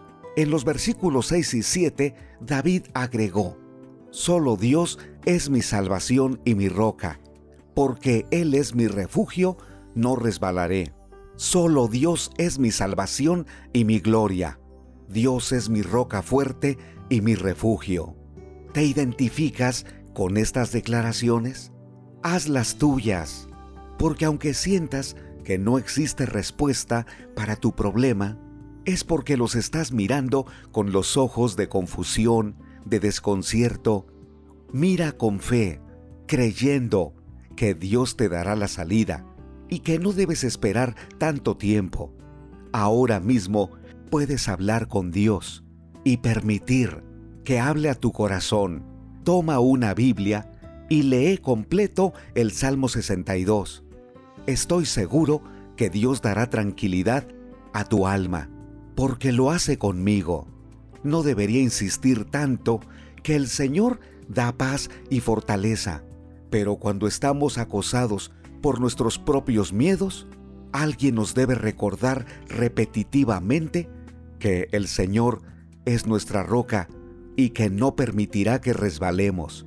Pero si has sido débil y sin fuerzas has caído, es el momento de actuar con fe. Esfuérzate, te costará mucho, pero no lo harás solo o sola. El Señor te acompaña y te sostiene. Padre Celestial, te doy muchas gracias porque quien escucha este devocional no quedará en el polvo. Lo levantarás, darás tranquilidad a su alma, porque tú eres su esperanza y su roca. Si alguien ha resbalado, levántalo con tu poder, tu misericordia, renueva sus fuerzas. En el nombre de Jesús, amén. Ánimo. Este día, asiste a alguna iglesia para adorar al Señor. Recuerda, solo en Dios nuestra alma haya tranquilidad. Cada mañana al despertar,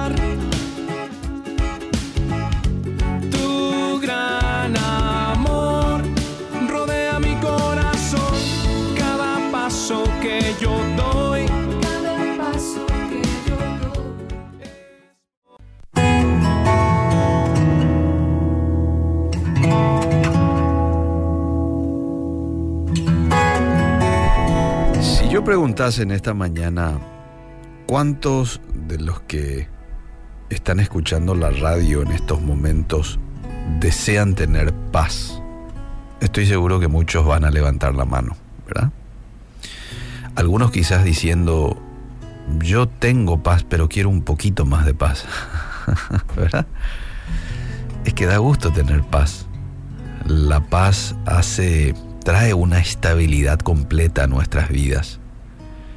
Y de pronto, aunque uno esté pasando por circunstancias difíciles o algunas, algunos desórdenes en algunas áreas de nuestra vida, desórdenes que a veces escapan de nuestras posibilidades, igual uno puede estar con el espíritu tranquilo, quieto, porque eso es lo que hace la paz en nuestras vidas.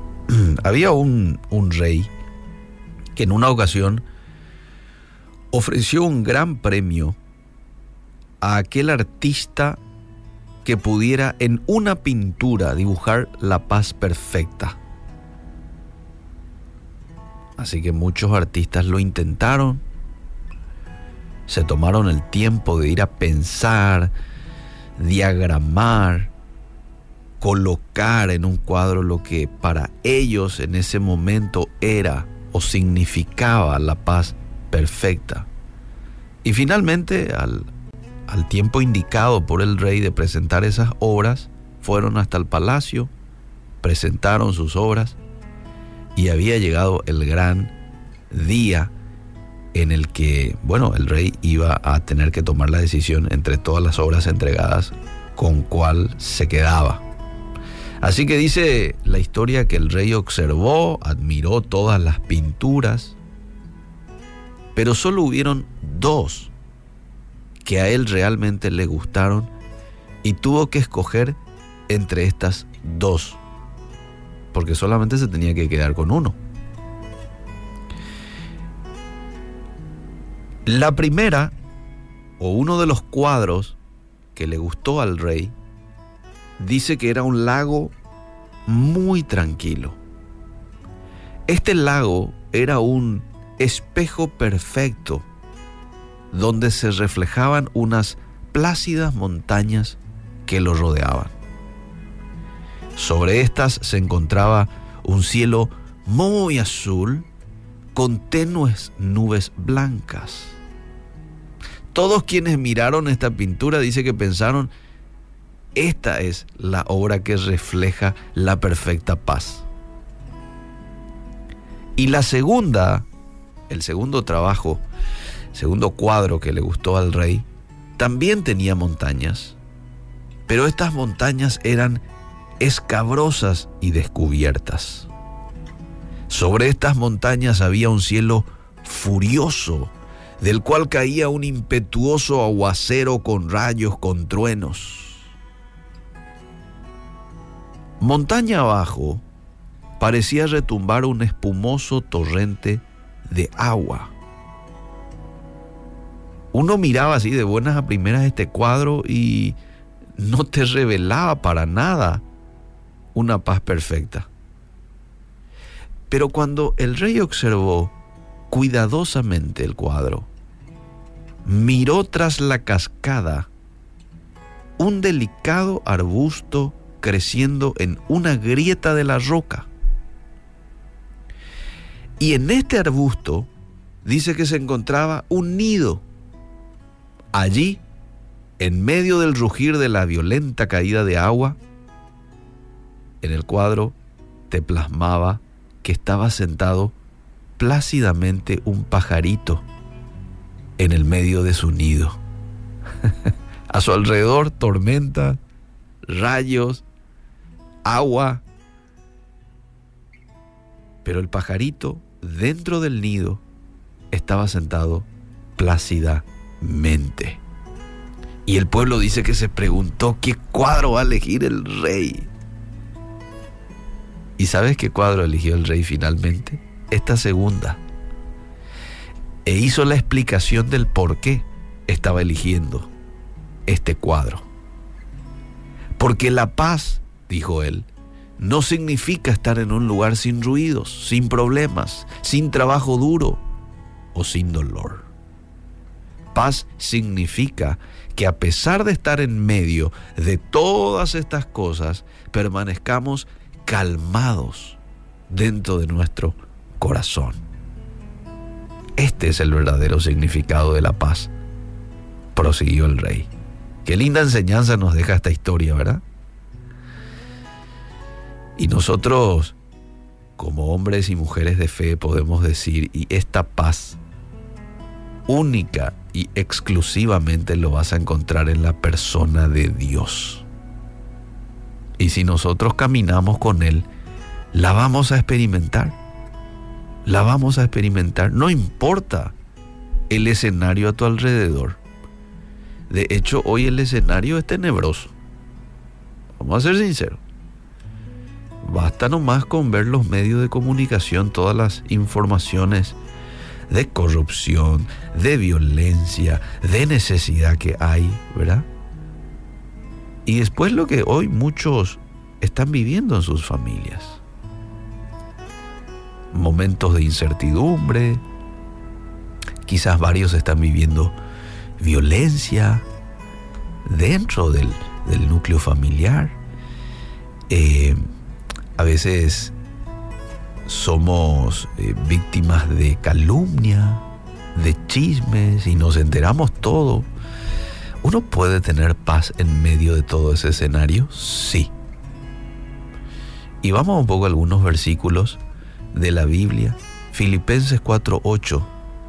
Por lo demás, hermanos, todo lo que es verdadero, honesto, justo, puro, amable, lo de buen nombre, si hay virtud alguna, si algo digno de alabanza, en esto pensad lo que aprendisteis, recibisteis, oísteis, visteis en mí, esto haced, y el Dios de paz estará con vosotros. Interesante. Te dice que pienses en todo lo bueno, lo puro, lo amable, que lleves eso a la acción, lo que aprendiste, recibisteis, oísteis y visteis de mí, esto haced, y el Dios de paz va a estar con nosotros. O sea, la paz viene un poco como resultado de lo que nosotros pensamos, hacemos, y ahí si en eso aprobamos eh, a Dios en nuestra manera de pensar y de ser, dice, Él va a estar con nosotros, una promesa. Juan 14, 27, la paz os dejo, es Jesús hablándole a sus discípulos. La paz os dejo, mi paz os doy. Yo no os la doy como el mundo la da.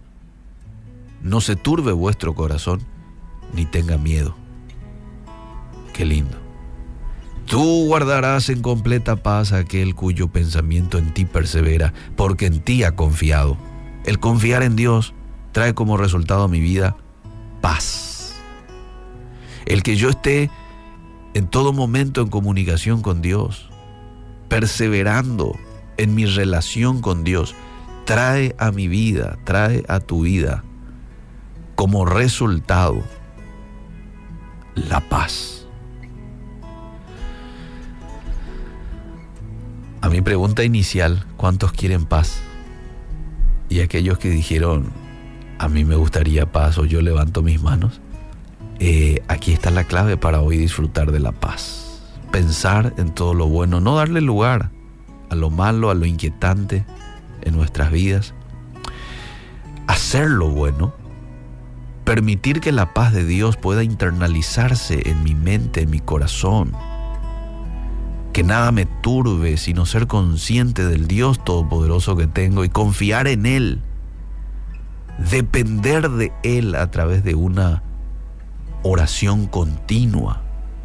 Aquel que tú guardarás en completa paz, aquel cuyo pensamiento en ti persevera, porque en ti ha confiado. Aquel que persevera en su pensamiento, persevera en su comunión con Dios, es el que finalmente va a poder disfrutar de la paz, esa paz que viene de Dios. Que hoy Dios pueda regalarte de su paz.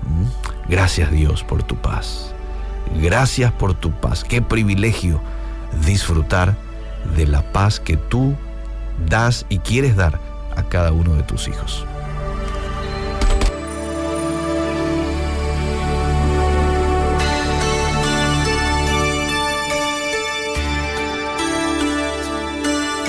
Oh, qué lindo es tener la paz de Dios aquí muy dentro, oh del corazón. Pareciera que uno está en los cielos, delante del trono del Señor.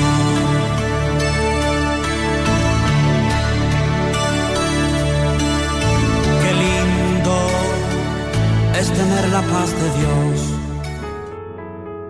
Estás escuchando Tiempo devocional, un tiempo de intimidad con Dios.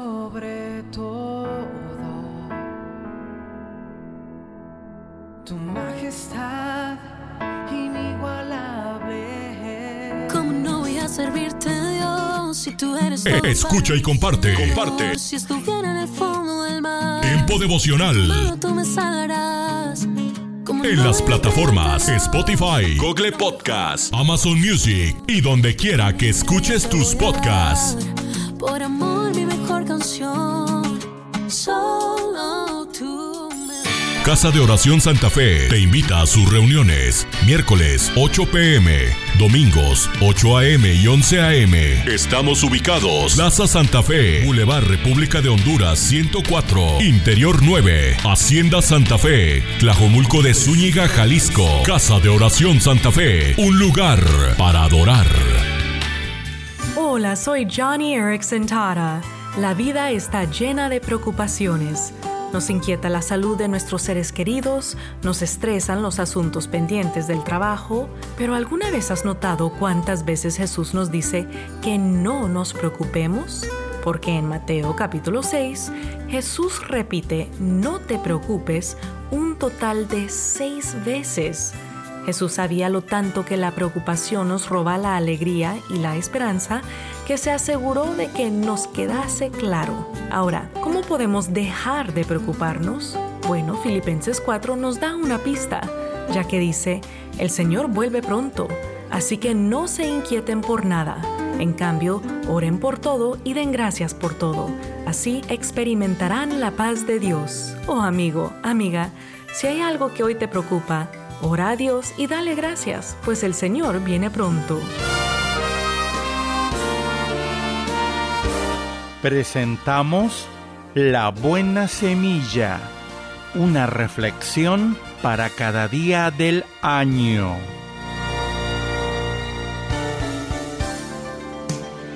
La buena semilla para hoy se encuentra en el Salmo 63.1. Dios, Dios mío eres tú, de madrugada te buscaré. Mi alma tiene sed de ti en tierra seca y árida donde no hay aguas y en Apocalipsis 21:6, al que tuviere sed, yo le daré gratuitamente de la fuente del agua de la vida. La reflexión de hoy se titula Fuentes secas. Temprano en la mañana, Esteban, Pablo y Marcos se subieron a sus bicicletas de montaña para dar un largo paseo por la sierra. Bajo el sol abrasador, sentían morirse de sed, pues sus botellas de agua ya estaban vacías. De repente divisaron un pueblo. Seguro que allí encontrarían una fuente pública donde pudiesen saciar su sed y aprovisionarse de agua fresca. Desafortunadamente la primera fuente que encontraron estaba seca y el agua de la segunda no era potable.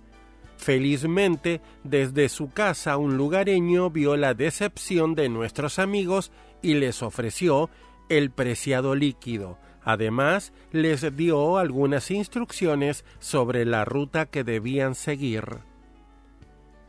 Esto nos hace pensar en otra sed, mucho más intensa que la de estos jóvenes ciclistas y en la ausencia de fuentes para saciarla.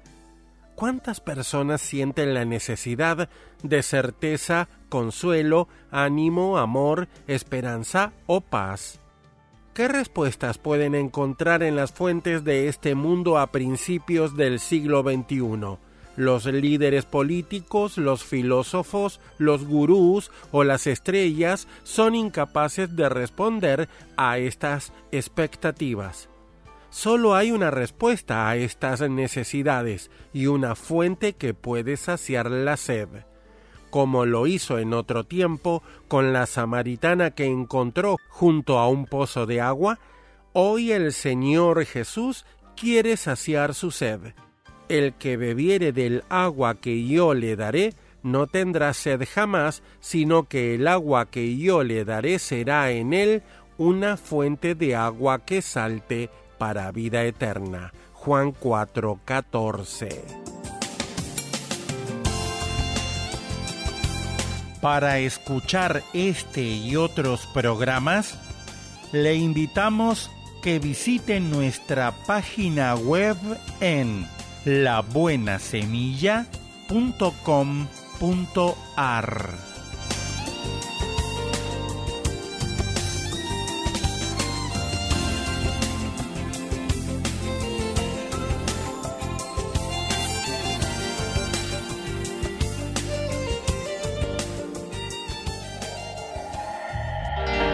Esto es la palabra para ti hoy. Y la palabra para ti hoy es Cambia tu manera de pensar, escrita por Bob Gass. En Isaías 54, 3 leemos, Porque a derecha y a izquierda te extenderás. Dios le dijo a su pueblo, olviden las cosas de antaño, ya no vivan en el pasado voy a hacer algo nuevo. En Isaías 43, 18 y 19. Por lo tanto, si le estás pidiendo una visión a Dios o quieres ensanchar la que ya te ha dado, necesitas hacer espacio mentalmente. Ensancha el espacio de tu carpa y despliega las cortinas de tu morada. No te limites. Alarga tus cuerdas y refuerza tus estacas, porque a derecha y a izquierda te extenderás. Isaías 54, 2 y 3.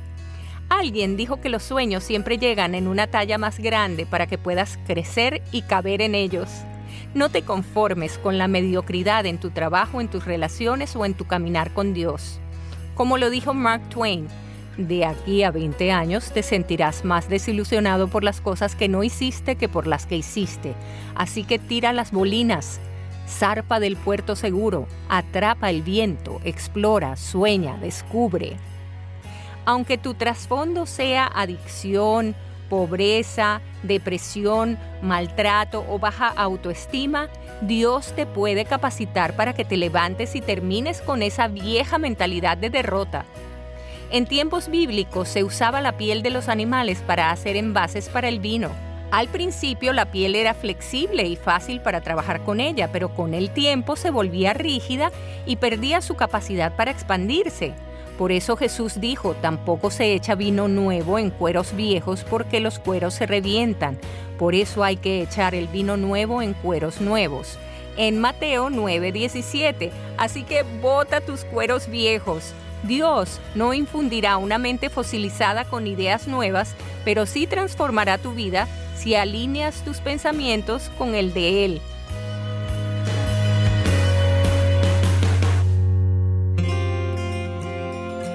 Cuando nos encontramos en momentos difíciles, olvidamos que la vida continúa, pero ante cualquier situación, debemos aferrarnos a la fe y a la esperanza.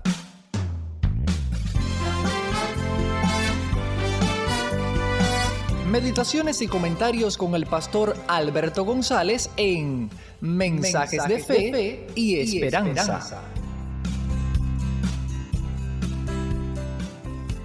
Un saludo cordial desde La Habana, Cuba.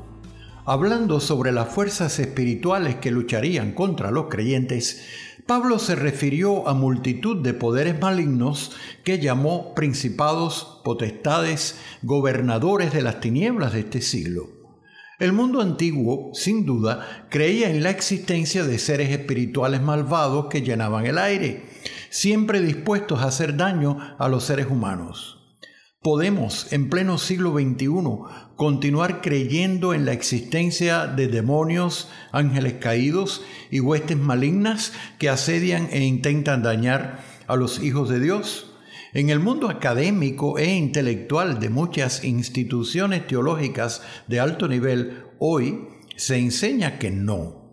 Durante los siglos XVIII, XIX y XX se desarrolló dentro de la educación teológica, especialmente de tradición protestante, un movimiento que cuestionó toda enseñanza o narración bíblica que no pudiera entenderse racionalmente o explicarse mediante afirmaciones científicas. Escuché a un teólogo famoso en mi juventud que negó rotundamente la existencia de Satanás explicó que el escritor del Evangelio solamente estaba mostrando las ideas de su época sobre el diablo y los demonios, en cuya existencia, dijo él, ya no era posible continuar creyendo. Para él, las tentaciones de Jesús solo ocurrieron en la mente de Cristo, quien se cuestionó y respondió a sí mismo los pensamientos que le asaltaron cuando estaba solo en el desierto tras un largo periodo de soledad y ayuno. Personalmente, a mí me encantaría no creer en el diablo ni en los demonios, pero continúo creyéndolo, porque creo que la Biblia lo enseña.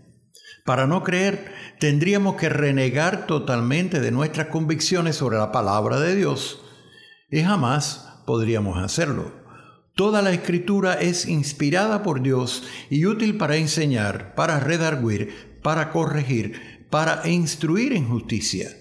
Por lo tanto, creemos todo lo que la Biblia enseña, aunque no lo podamos explicar racionalmente. Por otro lado, Dudo mucho de que la razón humana y los métodos científicos estén guiando a la humanidad por caminos seguros. No es lo que parece cuando leo los periódicos o veo los noticieros diarios. La investigación científica ha logrado gran desarrollo en muchos aspectos de la vida, pero la maldad humana los invalida o propicia que sean usados para destrucción y perdición. Vivimos en un mundo que mientras presume de su desarrollo científico y tecnológico, a la vez exhibe casi con orgullo su decadencia moral y su desatino colectivo. Me quedo entonces con la palabra de Dios, aunque a veces parezca anticuada y retrógrada. Sí, Satanás existe, no cabe duda. También tiene sus servidores que acechan a los creyentes fieles pero armados de la armadura de Dios, podemos enfrentarle y habiendo acabado todo, estad firmes. Esa es la promesa de la Biblia.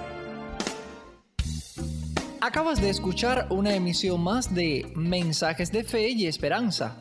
Puedes escribirnos por correo postal a la siguiente dirección: Pio Box 8700, Cari, NC 27512, Estados Unidos.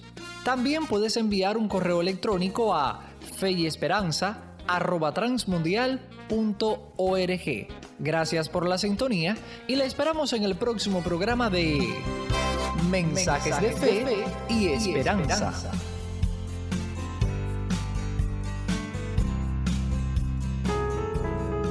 Estás escuchando Tiempo devocional, un tiempo de intimidad con Dios. Sobre todo, tu majestad inigualable. ¿Cómo no voy a servirte, Dios, si tú eres todo Escucha y comparte. Comparte. Si estuviera en el fondo del mar, Tiempo devocional. solo tú me salvarás. ¿Cómo En las plataformas Spotify, Google Podcast, Amazon Music y donde quiera que escuches tus podcasts. Por amor, mi mejor canción. Casa de Oración Santa Fe te invita a sus reuniones. Miércoles 8 pm, domingos 8 am y 11 am. Estamos ubicados. Plaza Santa Fe, Boulevard República de Honduras 104, Interior 9, Hacienda Santa Fe, Tlajomulco de Zúñiga, Jalisco. Casa de Oración Santa Fe, un lugar para adorar. ¿Qué es lo que más anhelas? ¿Qué búsquedas y obsesiones te han dejado una sensación de vacío? El pensamiento de hoy está escrito por Tim Gustafson. Tim escribe. A finales del siglo XVIII, un hombre descubrió una depresión misteriosa en la isla Oak, en Nueva Escocia. Suponiendo que los piratas habían enterrado allí un tesoro, con dos compañeros empezaron a cavar. Nunca encontraron nada, pero el rumor continuó vivo. Durante siglos otros han seguido cavando, invirtiendo gran cantidad de tiempo y dinero. Ahora el pozo tiene más de 30 metros de profundidad. Obsesiones así revelan el vacío del corazón humano. Una historia de la Biblia muestra cómo el comportamiento de un hombre reveló tal vacío. Giesi había sido por años un siervo confiable del profeta Eliseo, pero cuando éste rechazó los abundantes regalos de un comandante a quien Dios había curado de lepra, Giesi inventó una historia para conseguir algo de dinero. Cuando volvió a casa le mintió al profeta, pero Eliseo ya sabía y le preguntó, ¿no estaba también allí mi corazón cuando el hombre volvió de su carro a recibirte? Al final, Giesi consiguió lo que quería, pero perdió lo más importante. Jesús nos enseñó a no perseguir los tesoros de este mundo, sino hacernos tesoros en el cielo. Cuidado con los atajos para satisfacer los deseos del corazón. Seguir a Jesús es la manera de llenar el vacío con algo valedero. Oremos, Dios, te entrego mis deseos. En el nombre de Jesús. Amén. El pensamiento de hoy fue traído a ustedes de parte de Ministerios Nuestro Pan Diario.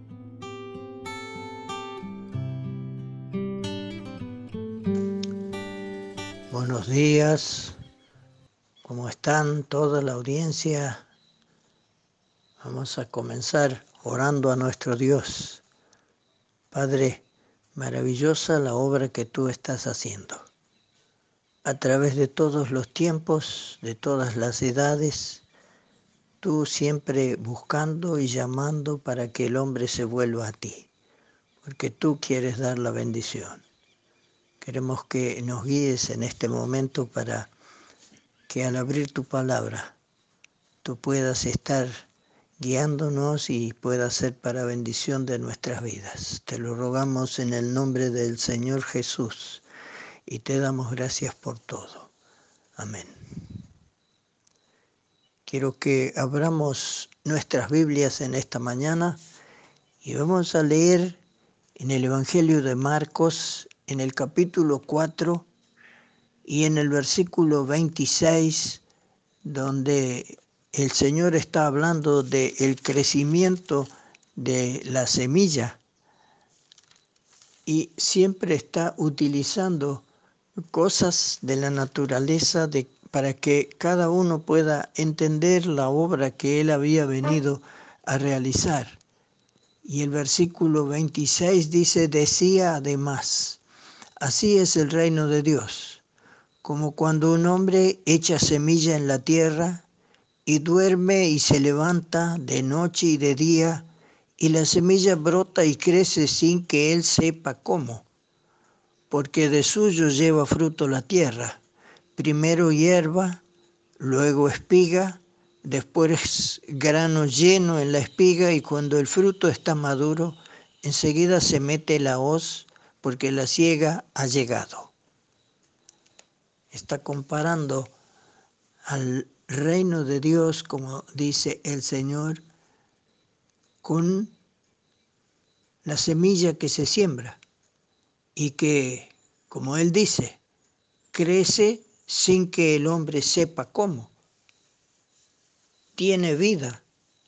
Esa semilla tiene vida, es Dios quien la hizo y cuando está en contacto con la tierra y con la humedad que necesita, germina, brota, primero saca las raíces, después saca el brote y va eh, saliendo a la superficie y después cuando hay muchos tallos de esa planta que nació y cada uno hace una espiga y llega el momento cuando eso ese grano está maduro, entonces hay que cosecharlo. Y él compara esto con la obra que él había venido a realizar.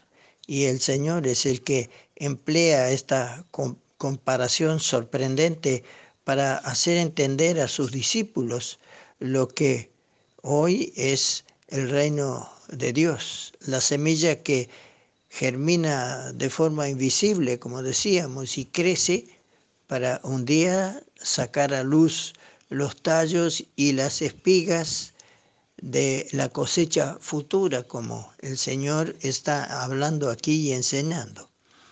Y nosotros miramos a través de toda la escritura y Jesús mismo fue el sembrador que hizo el duro trabajo. Cuando miramos allí como dice en el Salmo 126, nosotros vemos el trabajo que Él realizó. Cuando está hablando de el Salmo 126 del regreso de los cautivos que estaban en Babilonia y cuando miramos el versículo 5 del Salmo 126 dice, los que sembraron con lágrimas, con regocijo cejarán. Pero cuando leemos el versículo 6, allí cambia y ya no es los que irán, sino dice, irá andando y llorando el que lleva la preciosa semilla, mas volverá a venir con regocijo, trayendo sus gavillas. Aquí lo podemos aplicar muy bien al Señor Jesucristo, porque cuando nosotros lo miramos en su ministerio terrenal aquí sobre la tierra, os lloraba mirando a la ciudad de Jerusalén, como ellos le despreciaban, le rechazaban, no querían que él reinara sobre ellos. Y dice eh, el Señor mismo, Jerusalén, Jerusalén, que matas a los profetas, apedreas a los que te son enviados. ¿Cuántas veces quise juntar a tus hijos como la gallina junta sus polluelos debajo de sus alas y no quisiste? Irá andando y llorando el que lleva la preciosa semilla.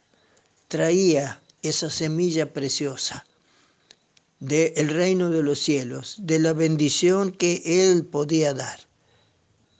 ¿Y cuántos le rechazaron? Y en nuestros días, ¿cuántos le rechazan? Y rechazan esa semilla preciosa de la palabra de Dios. Pero dice, volverá a venir con regocijo, trayendo sus gavillas. Es el mismo el que ha de volver, porque Él lo prometió y lo va a cumplir. Y nosotros miramos esto y decimos gracias a Dios, porque irá andando y llorando, el que lleva la preciosa semilla.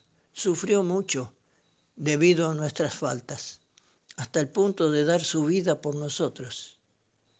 Así el Señor Jesús también fue aquella semilla de trigo que cayó en la tierra y murió para dar una vida nueva a cada uno de los que le reciben. Cuando nosotros miramos en el Evangelio de San Juan, eh, lo encontramos que él está diciendo estas palabras en el capítulo 12 y en el versículo 24, cuando le buscaban aquellos griegos porque querían conocerle y sus discípulos lo buscaron al Señor y le trajeron y le presentaron a aquellos para que el Señor les hablara. Entonces él dijo, en el versículo 23 del capítulo 12 de San Juan. Jesús les respondió diciendo, ha llegado la hora para que el Hijo del Hombre sea glorificado.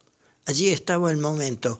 Aquellos griegos que no eran de su pueblo le estaban buscando porque eh, querían conocerle, querían ver a Jesús.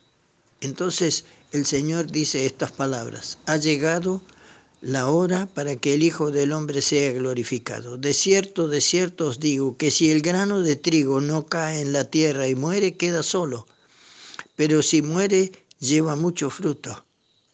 el que ama su vida la perderá y el que aborrece su vida en este mundo para vida eterna la guardará. Si alguno me sirve, sígame, y donde yo estuviere, allí también estará mi servidor. Y si alguno me sirviere, mi Padre le honrará. Hace otra vez aquella comparación el Señor aquí. En verdad se lo digo, que si el grano de trigo no cae en la tierra y muere, queda solo.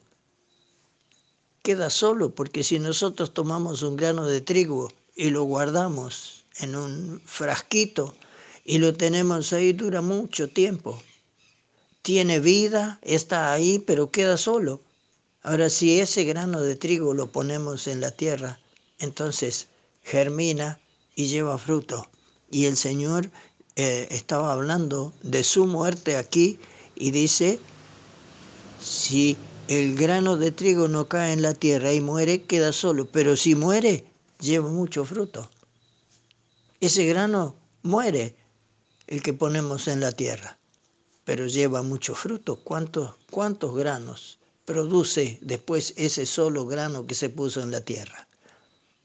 Y el Señor Jesucristo estaba hablando de esto. Él dice, el que ama su vida la perderá, y el que aborrece su vida en este mundo para vida eterna la guardará. Qué obra maravillosa que el Señor vino a realizar por amor de cada uno de nosotros. Y el mundo ha seguido su curso, y el pecado y los problemas que el pecado acarrea no dejan de extenderse por todas partes. Pero el reino de justicia y paz anunciado por Jesús todavía no ha sido establecido, pero ¿qué dice el Señor? Debemos tener paciencia. Una obra tan maravillosa se está llevando a cabo. El poder de una vida escondida, pero victoriosa, está actuando. Es el Señor el que hace esta maravilla. Y el Espíritu de Dios hace nacer de nuevo por la fe en el Señor Jesucristo. Un alma tras otra, entrando en ese reino de Dios, que no veremos hasta el día en que Jesús vuelva por todos los suyos. Él dijo, voy a preparar lugar para ustedes, y si me fuere y os prepararé lugar, vendré otra vez y os tomaré a mí mismo para que donde yo estoy ustedes estén conmigo. Va a aparecer con todos los redimidos va a triunfar sobre sus enemigos y establecer eh, su reinado visible.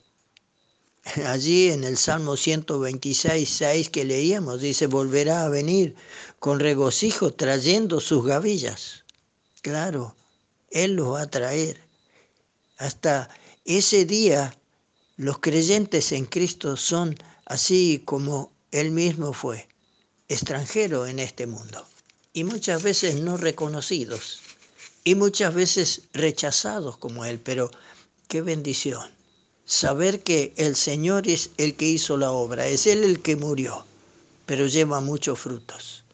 Aquellos redimidos por su sangre, comprados a un precio tan elevado. El Señor nos guíe para que podamos nosotros estar esperándole y anunciando que Él viene y que debemos estar preparados y conocerle de veras a Él. Que así sea. ¿Te imaginas? Una reflexión del pastor y comunicador José Pablo Sánchez con Esperanza Suárez.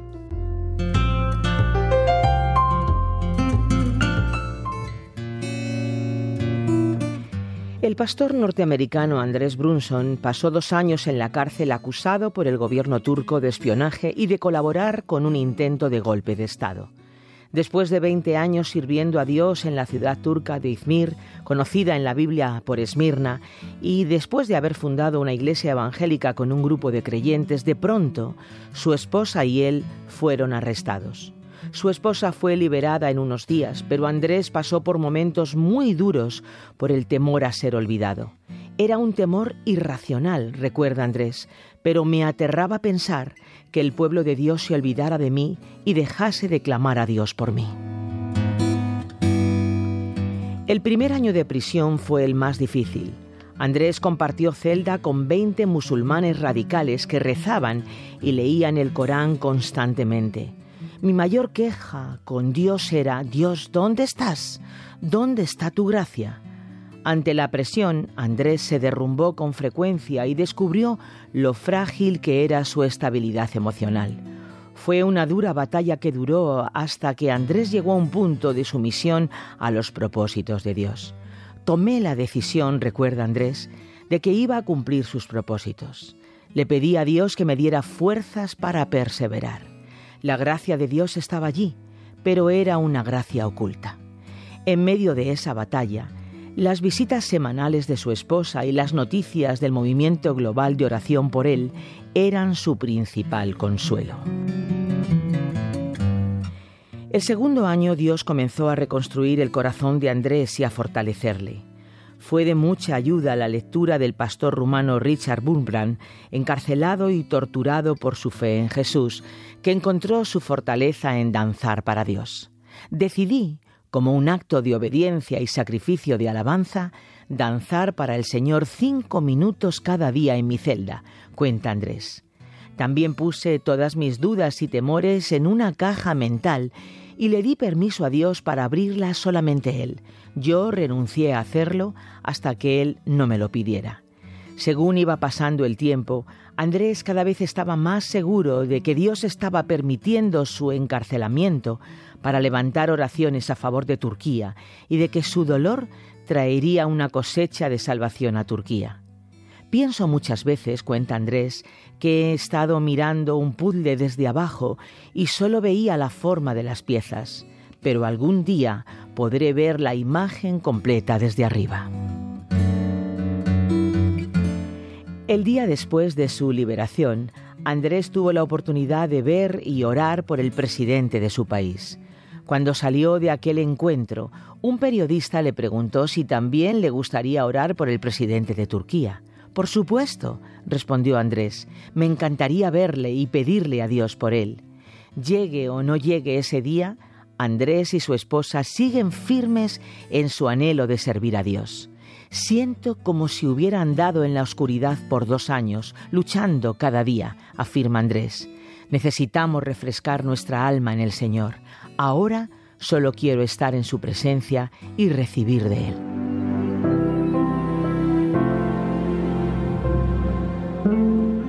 ¿Te imaginas que de buenas a primeras, sin haber cometido ningún delito, la policía aparece en la puerta de tu casa y te lleva detenido junto con tu esposa?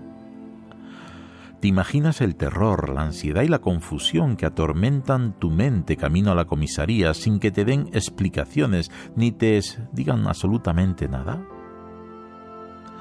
¿Te imaginas pasar dos años en la cárcel acusado falsamente de espionaje y preguntarle a Dios cada día ¿dónde estás? ¿Dónde está tu gracia, oh Dios? ¿Dónde estás? y no recibir respuesta? ¿Te imaginas derrumbarte totalmente, sentirte desvalido y avergonzado de no tener más fe, más entereza, más paz en medio de la cárcel y que allí, en esa búsqueda, Dios comienza a hablarte a través de el libro escrito por otro preso cristiano que encontró consuelo al danzar para el Señor? ¿Te imaginas verte danzando en medio de tu celda, alabando a Dios sin importarte el qué dirán y sentir la presencia y la fortaleza de Dios hasta que eres liberado? Pues no te lo imagines más, es verdad, la verdad de aquellos que aprenden a descansar en el Señor Jesús. ¿Has escuchado ¿Te imaginas? Un espacio producido por Radio Encuentro, Radio Transmundial en España. Comunícate a info@radioencuentro.net.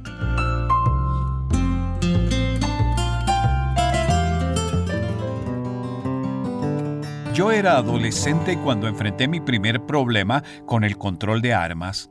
Mi papá me llevó a cazar faisanes y yo era un novato con esa escopeta calibre 12. La primera vez que un faisán salió de la siembra de maíz me asusté tanto que no pude disparar. Yo no tenía control del arma. Pero tanta violencia mortal y tantas muertes de víctimas inocentes han catapultado los problemas de control de armas al centro del escenario. Mi Biblia me ordena orar por todas las autoridades para que tengamos paz y tranquilidad y llevemos una vida piadosa y digna en primera a Timoteo 2.2. Ese es un buen recordatorio. Pero mientras los políticos trabajan sobre qué hacer en cuanto al control de armas, yo tengo otro problema que tratar a un nivel mucho más personal, las motosierras. Mucho antes de que existieran las pistolas, existían las motosierras, las del tipo que llevamos en la boca. Hoy quiero tener una palabra contigo acerca del tema las motosierras verbales que cortan profundamente. La Biblia dice, el charlatán hiere con la lengua como con una espada, Proverbio 12:18. Nuestras palabras pueden herir a una persona en el corazón sin que sangre por fuera, pero sí por dentro. Dios continúa diciendo que en la lengua hay poder de vida y muerte en Proverbios 18:21. Es cierto, las palabras pueden hacer que una persona se sienta más viva o más muerta por dentro. La motosierra llamada lengua corta, largo y profundo. Todos lo sabemos por nuestra experiencia personal.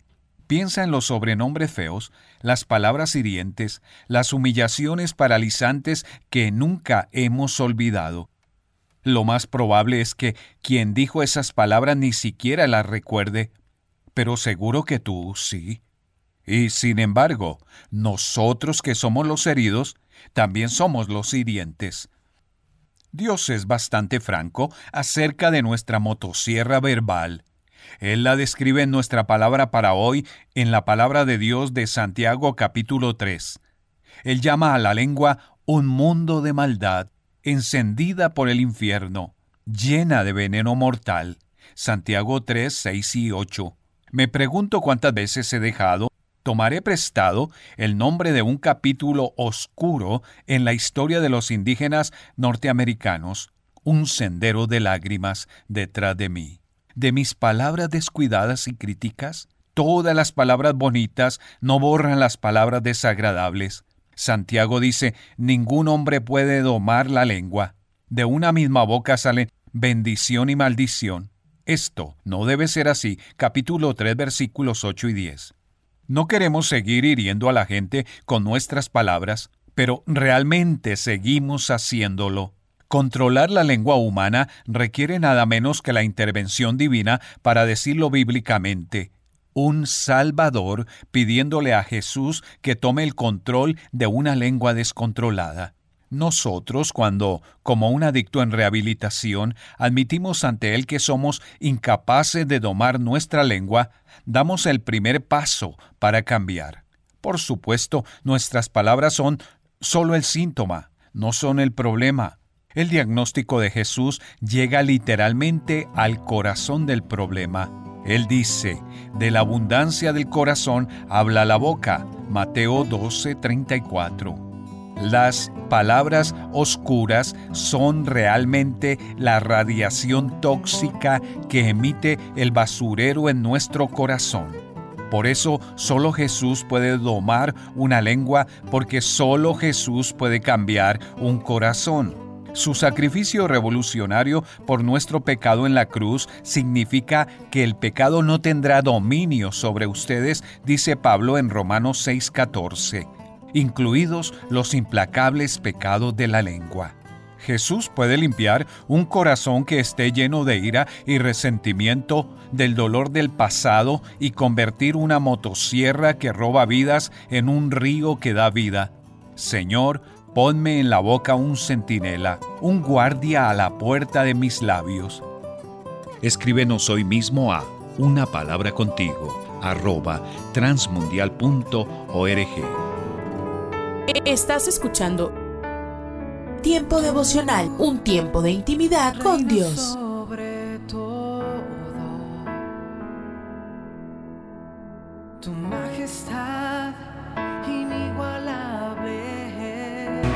Esto quiere hacer temblar mi fe. Escucha y comparte. Comparte.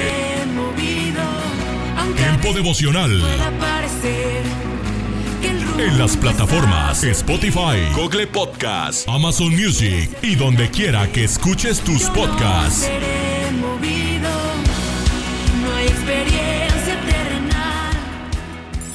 Casa de Oración Santa Fe te invita a sus reuniones. Miércoles 8 pm, domingos 8 am y 11 am. Estamos ubicados. Plaza Santa Fe, Boulevard República de Honduras 104, Interior 9, Hacienda Santa Fe, Tlajomulco de Zúñiga, Jalisco. Casa de Oración Santa Fe, un lugar para adorar.